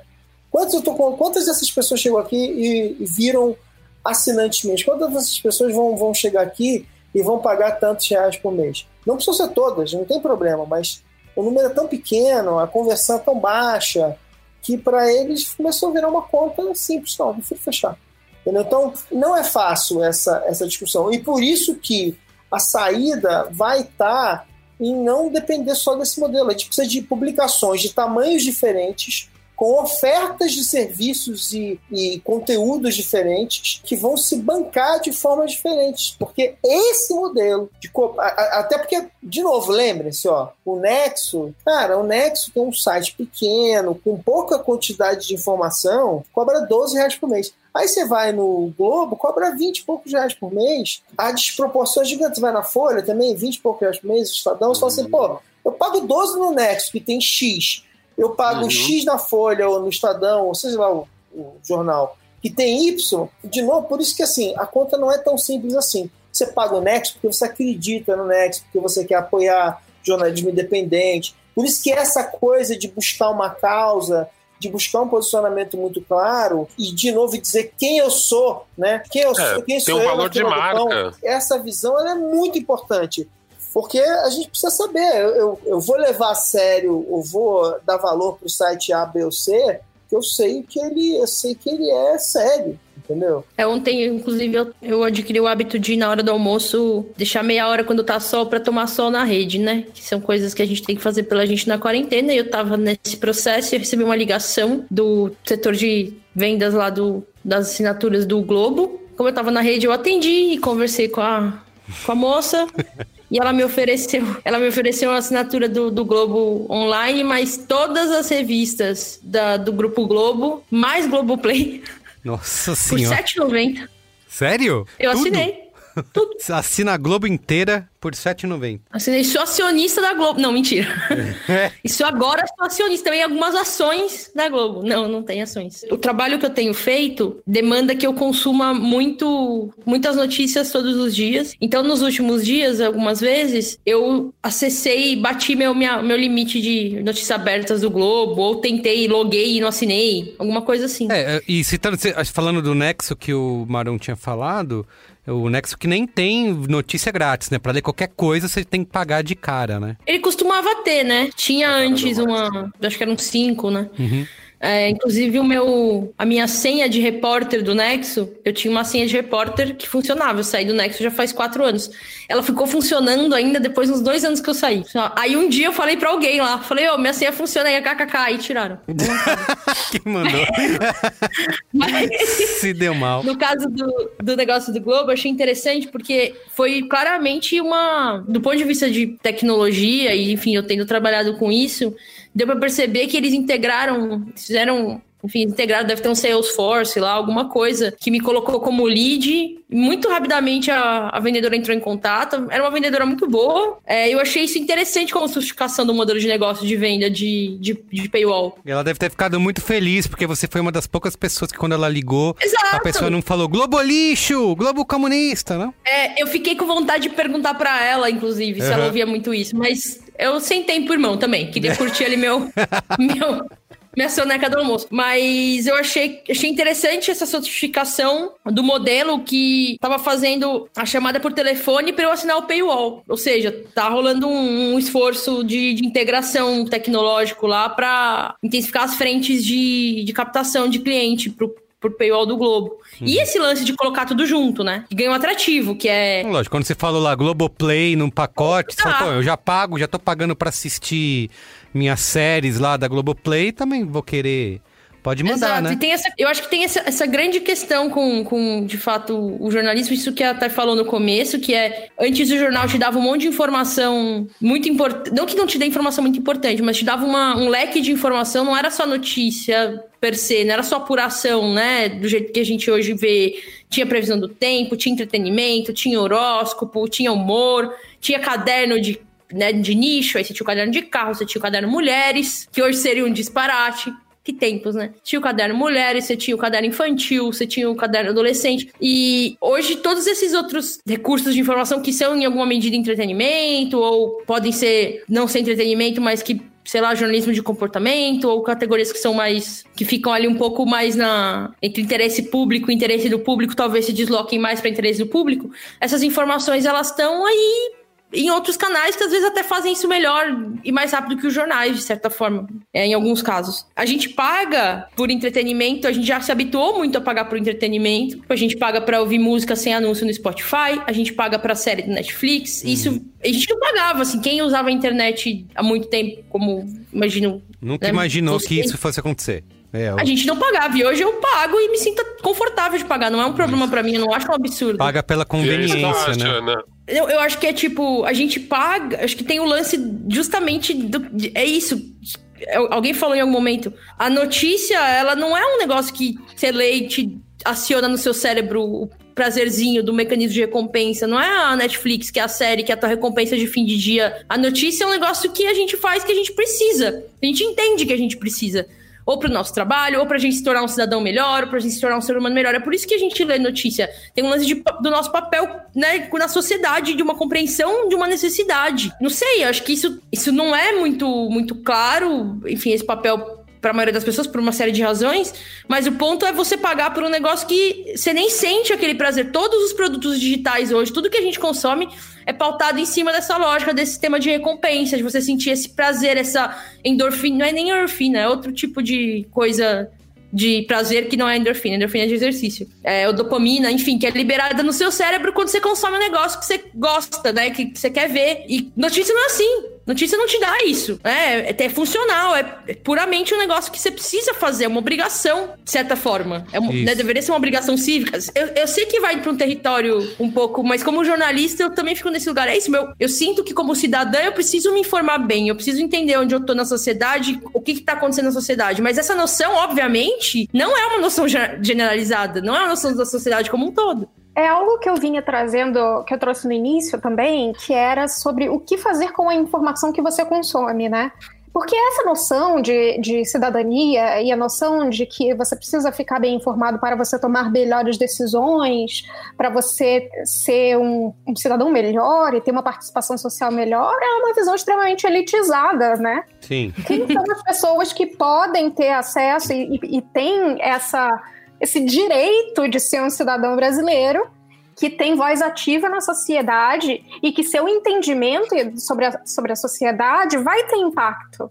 Na verdade, eu acho, e isso é orelhada, tá? Eu não tenho nenhum estudo para embasar isso, mas eu acho que em algum momento a gente teve esse acesso nos anos recentes no Brasil de pessoas que passaram a se informar melhor e tiveram acesso a bens, inclusive, esses bens, inclusive a informação, que não viram essas informações terem efeito na gente como sociedade. Ou seja, eu sei que você precisa investir em educação e que é, o, quanto mais você investe em educação, a sociedade vai ser melhor. Mas é, a gente não viu isso acontecer, ou a gente viu a, a redução muito drástica em políticas como essa, e o que, que eu faço com essa informação então? Ah, todo mundo sabe que você precisa investir mais em educação, o político sabe que é preciso investir em educação, no entanto, não investe. E eu com isso? O que eu vou fazer com essa informação, então? O que eu vou fazer com o privilégio de ser informado de que meu país está sendo destruído? Entendeu?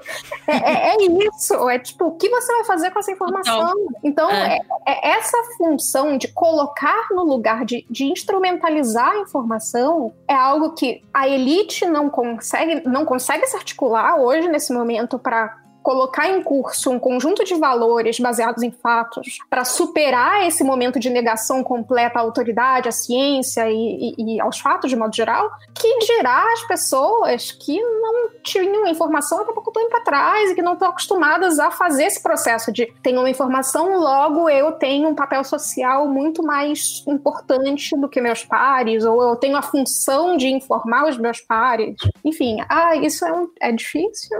É muito... sem contar que, na verdade, de novo, completando de vários ângulos essa história, né? As pessoas estão sendo afetadas por essas informações falsas, uma parte delas simplesmente não está sentindo falta de nada, Sim. não está nem aí não está preocupado com isso. E aí é que eu acho que é uma coisa engraçada, disso que ela falou agora, do elitismo que quando a gente fala disso como elitismo, é, uma, é um, tem elitismos e elitismos, né? É, eu, acho, eu, acho, que é uma coisa. A quantidade de gente que eu conheço que lê jornal e me manda fake news todo dia é impressionante, gente. Não faz a menor diferença. Essa, esse problema ele é, ele é, mais estrutural e a gente dá um valor para essa palavra escrita, para essa coisa meio impressa ali que vem, chega pra gente e tal. Sim de verdade desproporcional à, à, realidade, porque todo mundo tem essas ferramentas hoje em dia, né? Então é, é, é muito assustador a quantidade de informações que chegam e aí assim eu, minha companheira, meus amigos todos aqui e tal, eu tenho certeza que grande parte de vocês, se não todos vocês, a gente é checador informal de todo mundo. Eu não aguento mais receber notícia e ter que ficar. Ó, oh, então, Maron, como aqui? É verdade? Você, pô, mano, põe, põe no Google. Eu dou vontade de mandar aquele link do let me, let me Google Sim. that for you, sabe? Tipo. Minha tia mandou aqui? outro dia. Ai, como é que. Vê pra mim se isso aqui é verdade. Não, vê pra mim se isso aqui é verdade. Eu tenho, uma, tenho duas tias que fazem isso. Uma tia eu aprecio, eu acho que é de boa intenção. Eu tenho outra tia, outra tia que é meio folgada mesmo. Essa outra tia que é meio folgada que me manda isso, eu fico, velho, joga no Google, mano. Manda pro, pra ela o WhatsApp do Aos Fatos lá, não tem isso, Thay? Que você é, tem, tem a robô checador. Exato. Tem a Fátima, a Fátima. E, tem o próprio, e tem o WhatsApp manual mesmo. A gente tem dois WhatsApps, não é apenas um, são dois WhatsApps. a voz da Fátima que é da Juva Lauer, hein? Eu não queria dizer Exatamente. nada, que é voz oficial aqui. Eu gostei do que o Marão falou, principalmente por causa disso, né? Pensar Por isso que eu tô. Nossa, hoje eu tô fazendo esse papel anti-mídia, mas é só pra discussão ser legal, tá, gente? Eu sou uma pessoa legal, tava lá dentro. Mas é que realmente para mim é sempre, é sempre maluco pensar que o Google fez uma campanha que qualquer jornal gigante poderia ter feito. Com essa lógica, sabe? Tipo assim, meu, aprenda a checar a notícia de um jeito mais inteligente, de um jeito mais legal.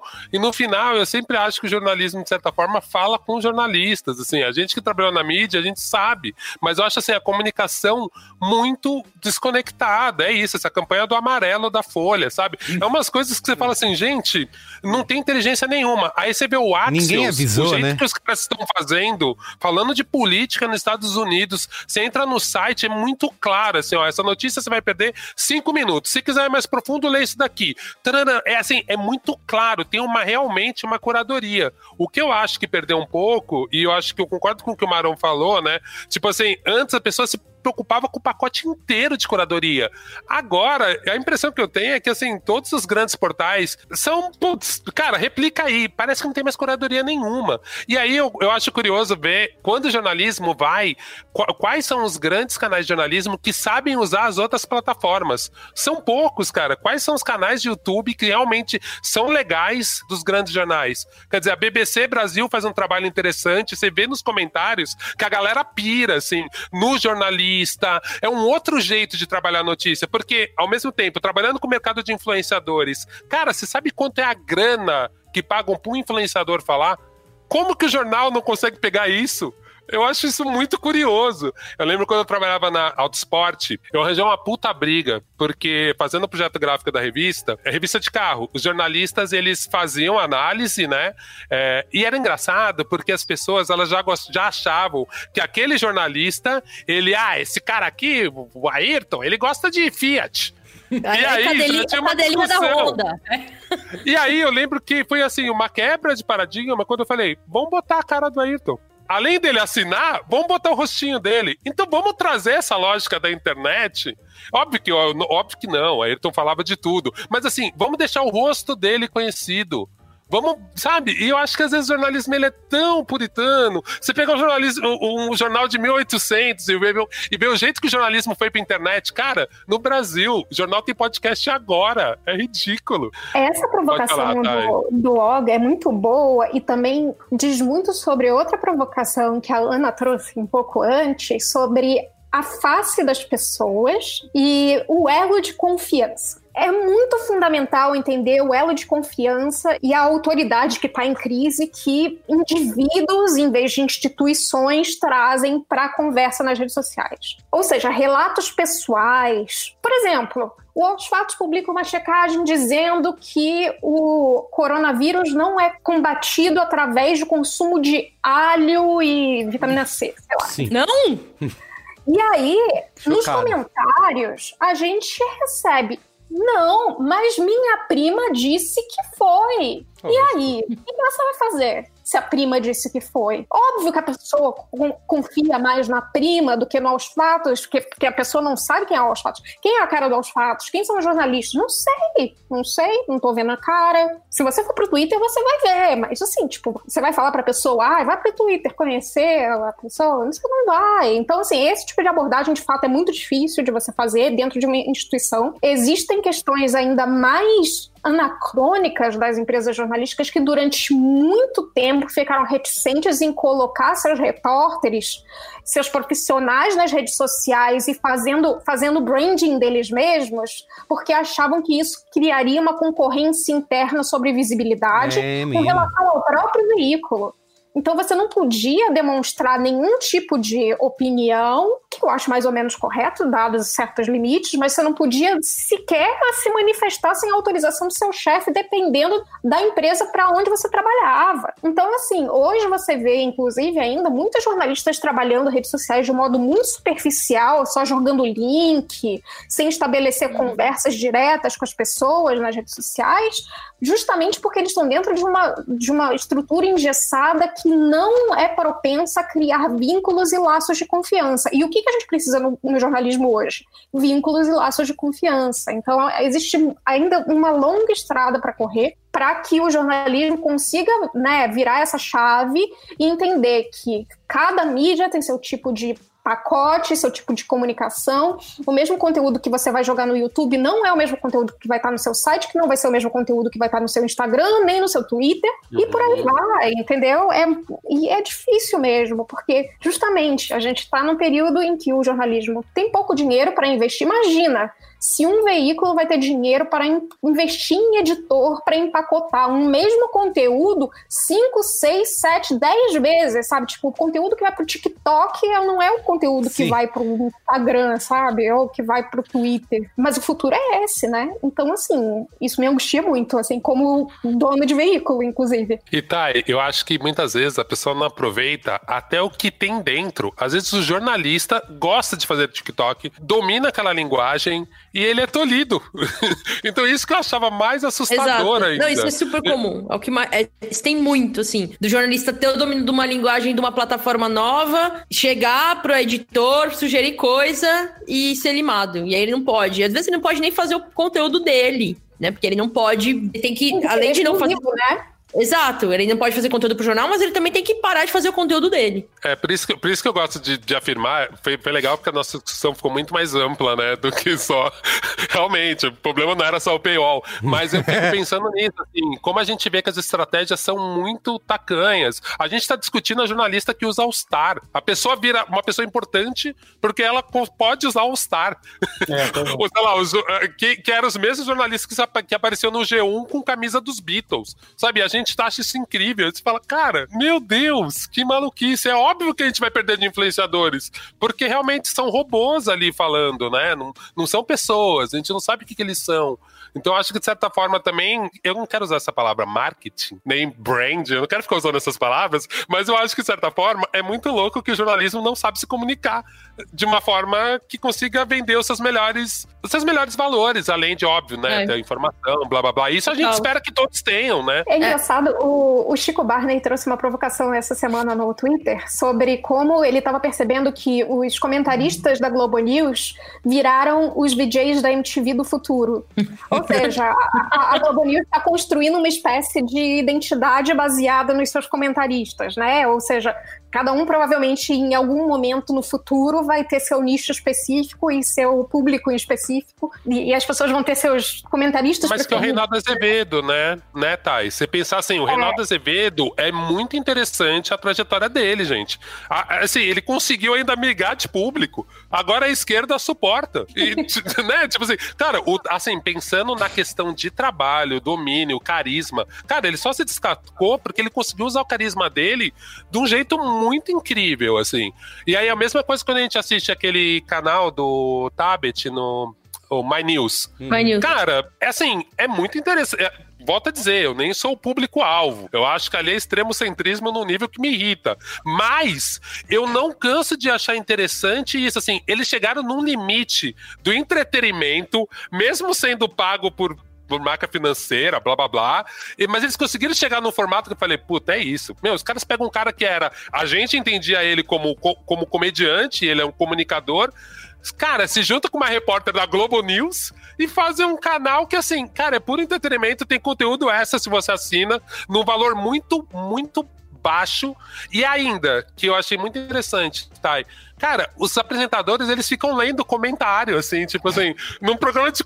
Eles lendo comentário, e aí, tá, que legal, você voltou hoje. Os programas menores do Mais News é muito próximo. E eles falam, cara, tem caminhos. É, o jeito eu acho... cresceu o site. Fala, fala, Ana. Não, eu ia dizer que, tipo, a gente. Acho que isso que vocês falaram é, me lembra. É, é muito sobre a maneira como a gente é ensinado na faculdade de jornalismo, o qual que é o papel do jornalista, que é, no fim das contas, a gente é ensinado a ser puramente uma ferramenta, um papel em branco, uma ferramenta de transmissão da notícia. Isso tem todos os valores e as vantagens que tem. Mas eu acho que de maneira geral, falta entender que as pessoas, como a Thay falou muito bem, elas esperam outra figura transmitindo informação para elas. Não sei se elas esperam mais essa figura que é completamente, ou que se, se coloca completamente isenta, que é só uma ferramenta de transmissão de notícia. Tem, tem várias coisas que eu lembro do, da aula de telejornalismo que eu acho super interessantes para ilustrar isso. Mas, por exemplo, a, a, própria surpresa das pessoas de ter um, um repórter do G1 fazendo um vídeo com a camisa dos Beatles. Tipo, eu não sei se é. todo mundo mundo que tá ouvindo sabe, mas na aula de telejornalismo você aprende que você tem que usar roupas sóbrias. Uhum. Você não pode usar roupas coloridas, são tons sóbrios. Você não deve usar gran- brinco grande, colar grande, maquiagem forte. O teu tom de voz tem que ser um tom de voz muito monocórdico. Você precisa ter um sotaque neutro. É, e isso é muito contra tudo que a gente vê a respeito de como as pessoas de fato querem se informar. Parece que elas. A gente mudou o paradigma e as pessoas têm interesse em se informar com pessoas nas quais elas veem humanidade. Elas consigam ver através disso. Então tem esse paradigma. Que a gente vê o caso da Maju, né? Ela é colorida, ela tem a cor das pessoas e o cabelo das pessoas. Que Uhum. antes a Maju teria que alisar o cabelo, prender pra trás num coque e botar um terninho que ninguém usa, só era moça. Né? É. Não faz nenhum sentido, assim, né? Então, eu acho que tem um, tem um deslocamento do jornalismo. E, assim, óbvio também, eu vejo que as pessoas, em geral, não entendem essa questão do jornalismo opinativo do, do outro resto. Então, eu entendo que aqui eu tô fazendo uma provocação, mas eu tô sendo bem malandrinho, porque eu tô falando, assim, eu entendo que é muito mais fácil você transformar em quase entretenimento, ou usar estratégia de entretenimento pro jornalismo opinativo. Agora, o hard news, a gente precisa ser mais inteligente. Eu acho que o Hard News ainda, pra mim, me parece que falta a gente filtrar mesmo. É muita informação, gente. Lógico. É possível você ser, fazer um esforço pela isenção, um esforço para a imparcialidade e, e humanizar também Exato. Uhum. a sua figura. Eu acho. né? Eu acho que se você está trabalhando com fatos, na seara dos fatos verificáveis, se você trabalha com informação de qualidade, você vai conseguir construir isso. mas Isso não significa que você vai virar um robô, entendeu? É, é, é isso. É, é isso. Você pode ter, você pode, no mesmo canal que você comenta sobre a política nacional, sobre o último pacote econômico do governo, você pode também falar, putz, tá chovendo, tá tendo goteira aqui na minha casa, entendeu? Ou, ah, eu dormi muito mal na noite passada. Ou, ah, sei lá, enfim, pessoas são ruins, eu detesto mandar indiretinha. Tudo bem, é humano, ser humano. Peraí, a questão é justamente, a gente vê tantas coisas muito piores vindo de jornalistas, jo- jornalistas supostamente imparciais ou supostamente que construíram uma trajetória na TV, em grandes veículos, dizendo absurdos completos, que, honestamente, talvez os canais, as grandes empresas tenham se ligado sobre isso agora, que não é bem assim, né? Mas isso custa também de muita, muita bateção de cabeça. A gente via, 10 anos atrás, pessoas sendo demitidas por causa dos tweets que faziam nas redes sociais, né? Mas hoje, 10 anos depois, a gente consegue ver um movimento que, por exemplo, o que aconteceu nesse fim de semana, de jornalistas que capitanearam um tuitaço perguntando para o presidente por que, que a mulher dele tinha recebido 89 mil reais do Fabrício Queiroz. Uhum. Então, assim, isso é um tipo de questionamento que seria impensável 10 anos atrás. As empresas iriam questionar por que, que os jornalistas estariam se comportando dessa forma. Hoje, não mais. Felizmente. E é isso que eu penso, né, Thay? Não era pra ser a capa da revista, não era pra ser uma campanha de todos os jornais, dito progressistas ou não, né? Porque também acho que até quem é de direita também não concorda com isso, enfim, não deveria. Não deveria. É, não era pra todo mundo usar isso e estampar em todas as capas dos jornais, ter essa pergunta gigante, engraçada. É, é esse, esse time que às vezes eu acho que o jornalismo se leva tão a sério e se desconecta, sabe? Pra gente concluir aqui essa conversa, pelo que eu entendi do que a gente falou, eh, teve essa, essa tuitada aí que a gente citou culpando os leitores, né? O público pela, pelo não financiamento dos jornais, que ninguém quer pagar, os, paga Netflix, paga Amazon, paga HBO, assina tudo quanto é serviço de streaming de, de vídeo, paga YouTube, paga Spotify, mas não quer pagar o jornal. Mas eh, pelo que eu senti aqui na nossa conversa é que a gente não pode culpar o público, né? Se a gente não consegue convencer é, os leitores a, a apoiar esse jornalismo, né? Que no fim das contas, é, esse fardo aí de como a gente vai levar informação de qualidade para as pessoas está nos, nos ombros dos comunicadores mesmo, certo? E outra coisa importante, tá? O New York Times, antes, ele tinha 2 milhões de leitores impressos. O New York Times tem 5 milhões de, de assinantes hoje em dia. A gente pode discutir que eles pagam preços diferentes e tal, ver, mas em breve o New York Times vai ter muito mais assinantes digitais do que ele jamais teve Poderia ter impresso. assinantes de papel. Uhum. Só que eles pagam muito menos, e menos em todos os sentidos, porque mesmo que você tire papel, né, distribuição, né, o preço não é menor, eles pagam menos mas em, em volume eles são muito mais e vão ser muito mais é, indefinidamente. De novo, o New York Times não é o exemplo de tudo, mas meu ponto aqui é o seguinte: é que nesses modelos você vai buscar, até o preço tem que mudar, tudo muda, os valores mudam, né? os valores morais e os valores monetários também. Mas é muito interessante porque a, a, a, gente está valorizando um momento em que, poxa, todo mundo pagava por jornal, mas, meu amigo, quem pagava por jornal eram um milhão de pessoas. Agora paga-se por informação muito mais gente. Só que ainda não é o suficiente. não vai ser. Entendeu? O Netflix passou quase uma década construindo esse, esse serviço dele.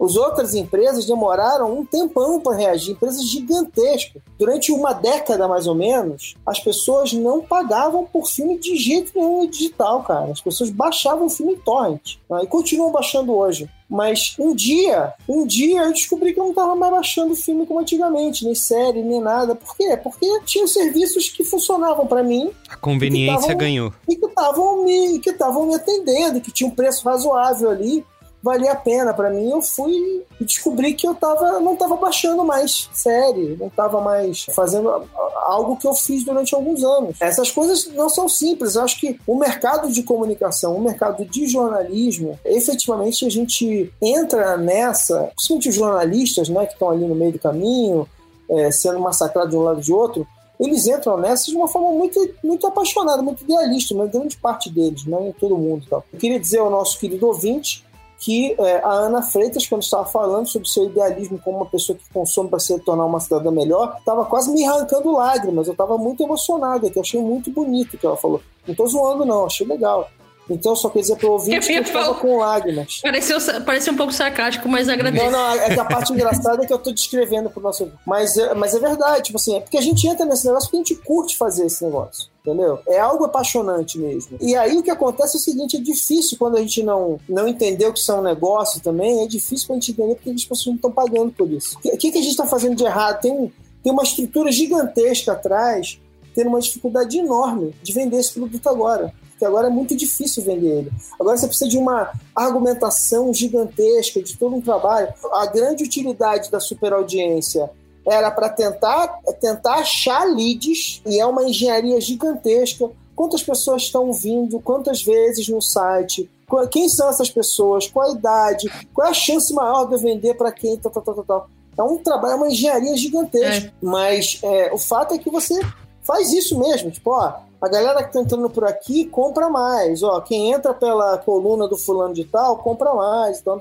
e o jornalismo, parece que é engraçado, como o jornalismo eletrônico, não vou nem dizer digital, eletrônico, demorou para entender que a gente tem coluna no jornalismo impresso desde sempre. A gente sempre cultivou personalidade no jornalismo impresso. Aí, quando entrou no digital, a gente viu que a escala era muito grande, as empresas de comunicação ficaram com medo. Principalmente na programação da Globo News, é muito claro a, a estratégia de eu pego um repórter que me dá a notícia, aí pulo pro apresentador que chama os comentários e fala: agora vamos à análise. Então a gente tem um mercado super complexo, não é só o, o paywall. Eu acho que é uma ironia que a gente está vivendo agora, né? Tipo, quem não tem paywall fica vendo aquela, aquele monte de lixo também, quem não quer passar pelo paywall fica muito lixo. Mas não é só isso, tem muito jornalismo grátis de qualidade e tem muita gente pagando caro por jornal e site, acesso a site e de informação e caindo em fake news e acreditando que é tudo mentira, acreditando que o post lá do, do, do Zap é mais verdadeiro do que o que a pessoa viu no jornal. Perfeito. Então, os comunicadores têm o peso e as empresas têm o peso de conseguir atrair esses leitores e trabalhar outras formas de se financiar e ganhar dinheiro. Mas se você está consumindo informação falsa, mentira na internet, a culpa é sua. Você está fazendo isso porque você isso quer. Aí. Porque opção tem. É isso? A culpa não é sua, a culpa é nossa. Perfeito. De todos nós. Então tá a bom. gente tem uma, a gente tem uma, uma guerra para lutar agora. Vamos pro qual é a boa? Vamos? Vamos. Qual é a boa? Boa. Qual é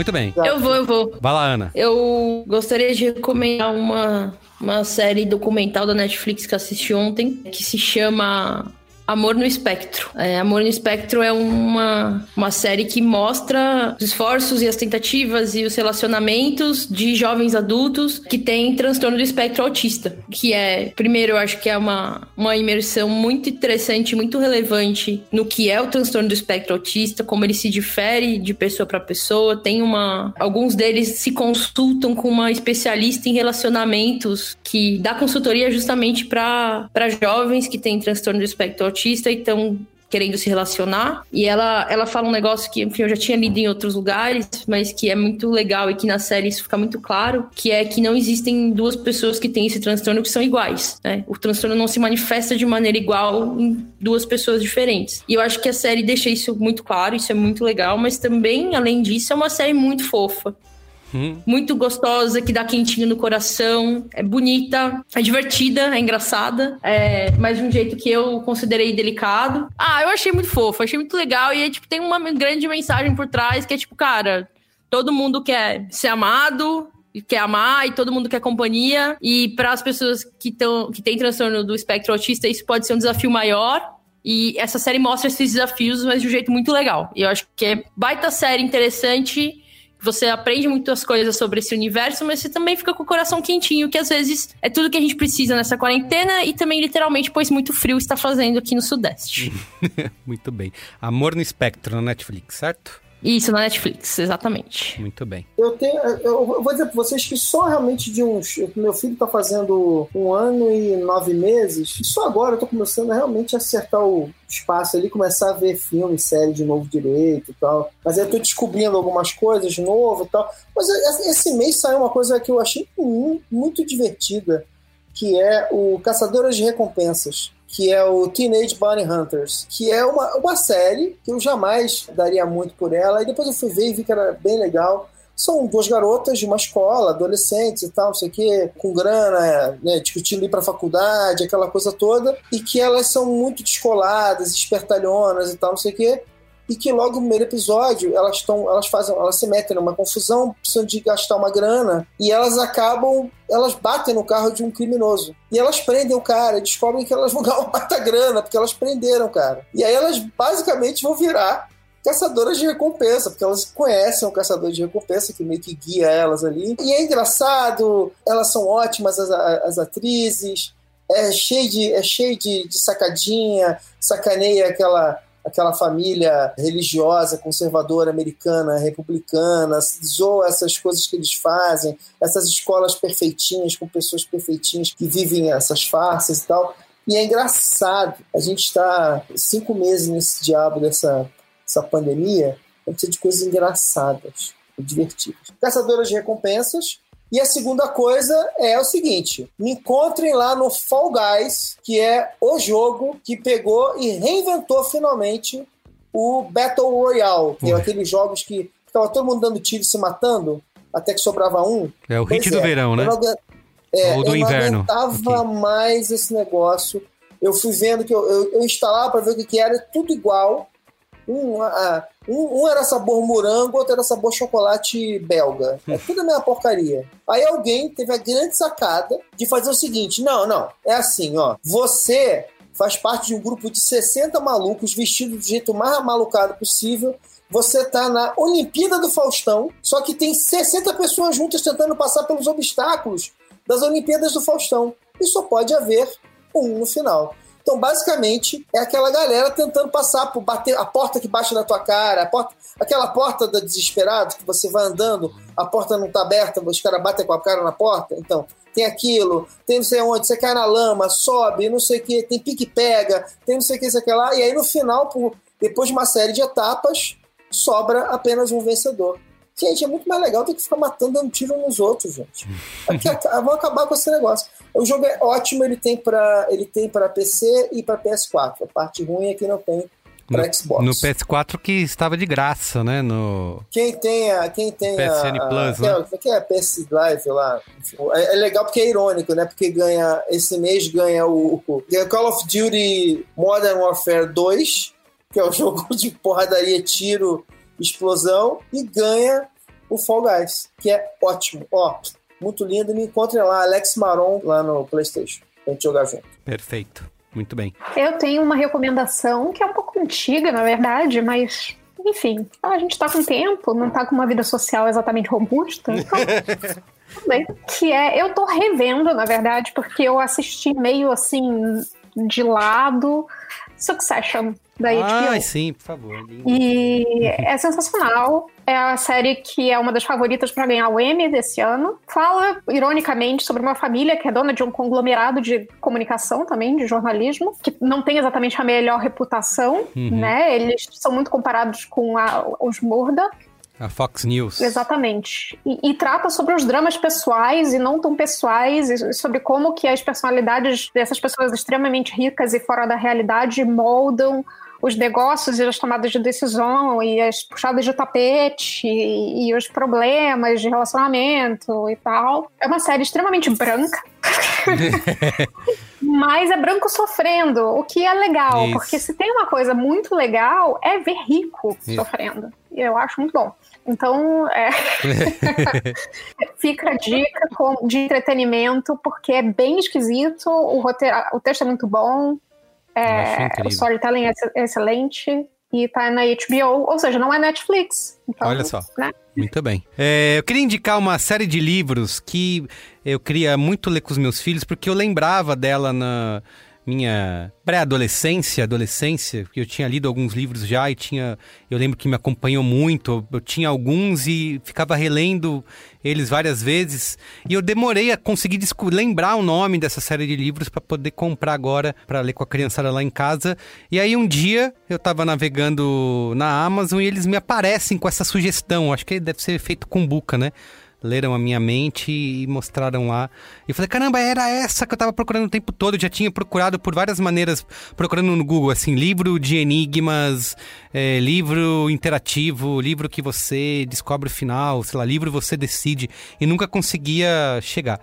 E aí é, a Amazon me ofereceu, e que é a série de livros que chama Salve-se Quem Puder, publicado pela editora Scipione, eu acho que ali no, no começo dos anos 90 que eles começaram a publicar, e continuou, tem edições ainda nos anos 2006, Eu li 2007. isso. Você já você lembra dessa... Não lembro livros? disso. Então, salve-se quem puder. É uma série de livros, tem uma- mais de 20 publicados, onde cada um deles conta uma história é, de aventura, né? De, eh, de mistério, onde tem quebra-cabeças por cada página. Assim. Então você.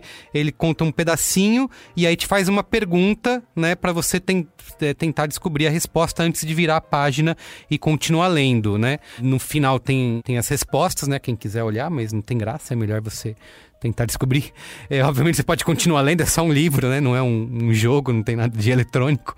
Mas é legal você ficar ali, na, ele te faz uma pergunta, você ficar tentando, ou através do pequeno texto que ele te deu, ou de, daquela ilustração cheia de detalhes, tentar descobrir ali esse mistério, tentar responder a pergunta para chegar no final do livro. Então, comprei alguns vários, né, dessa é, dessas séries que eu mais gosto, lembro de ter gostado, assim, que tem o, o Fantasma do Espelho, tem é, Assassinato no Avião da Meia-Noite, tem A Torre Mal Assombrada, A Maldição do Ídolo Perdido, tem Em Busca do Templo Perdido. É só pra criança isso não? É, é infanto juvenil, né? É infanto Adulto pode? Pode, Eu claro que pode, pode.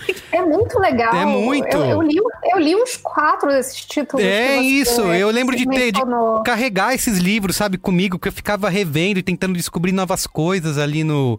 E eu tinha, não vou virar de página, não vou seguir adiante se eu não conseguir descobrir, se eu não conseguir desvendar o mistério. Então, tinha todo esse, esse comprometimento com o livro, né? Alguns outros que eu comprei agora: Motim na Baía dos Ossos, Perigo na Caverna do Pirata, Tudo por uma Esmeralda, enfim, tem mais de 20 livros publicados.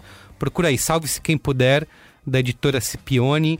Rende bo- boas horas de diversão e de leitura e releitura lá em casa com, com as crianças, tá bom? Ô, Oga, vai lá, finaliza aí. Putz, um- uma dica que eu vou dar tem a ver com o programa de hoje. Na verdade, ela é quase um reforço. Entraram novos episódios na série The Weekly. Ah, The Weekly, na verdade, é uma série jornalística. São matérias do jornal New York Times. Que eles viram matérias de 20 minutos em vídeo e tá no Globoplay com legenda. Sério? Que legal. Eu, é, eu tinha indicado há um tempo atrás aqui, só que agora entrou novos episódios. Inclusive, um dos episódios que entrou é a Toca do Coelho, que depois deu início a um podcast, Toca do Coelho, e que mostra um presidente do Brasil que não consegue explicar por que a mulher dele ganhou hum. um cheque de 89 mil reais do Queiroz. então, é muito, é muito interessante, cara. Vai lá, deu Weekly, Globoplay. Então, assim, você que pagou o Globoplay porque queria ver Big Brother, tem muito conteúdo legal escondido nessa plataforma. Voltando a dizer que foi a minha discussão aqui sobre o jornalismo e como o jornalismo é careta para se comunicar, principalmente do ponto de vista de design. Tem um canal gringo de jornalismo que chama Axios, um, um jornal, né?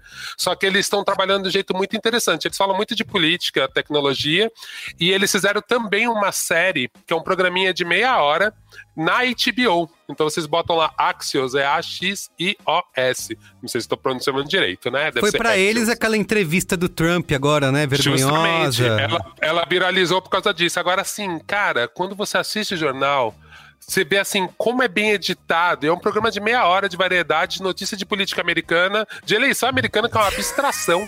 Mas assim, o design, o jeito que eles fazem, o ritmo, trilha, cara, tudo fica muito interessante e muito legal. Mesmo tendo notícias que são assim, super dos Estados Unidos, sabe? Quem ganhou no Wisconsin, whatever. Mas assim, a animação, o jeito que eles fazem, então assim, cara, quando você tem um design, boa edição, boa música aliado, eles criaram um outro formato, cara. É muito surpreendente última dica.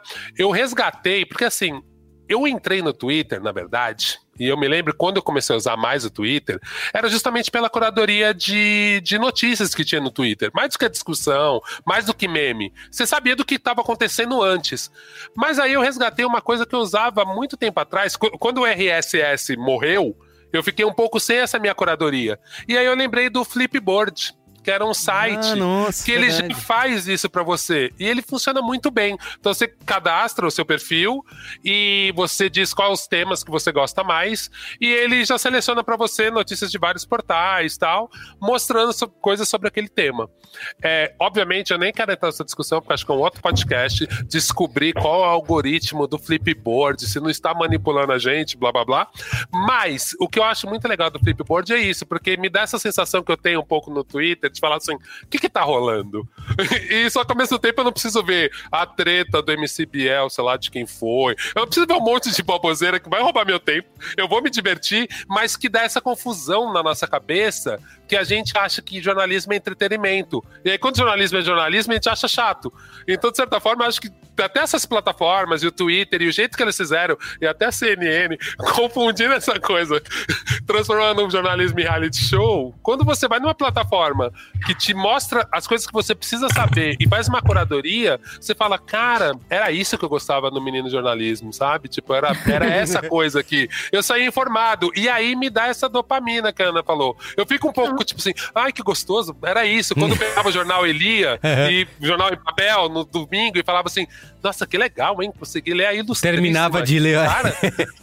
Cara, você sentiu um, um, uma coisinha de vitória, você lê esse poema de oito páginas de Ilustríssima e tô, pô, que foda. E, e, que de certa forma a gente perdeu porque a gente consome informação junto com meme, junto com não sei Isso. o quê, junto com um monte de besteira. É. Então acho que de certa forma o Flipboard me ajudou a ativar aquela coisa de falar, ah, era isso que eu curtia nele. Hum. Ativou aquele velho amor. Legal. E é isso. Muito bem. Demais.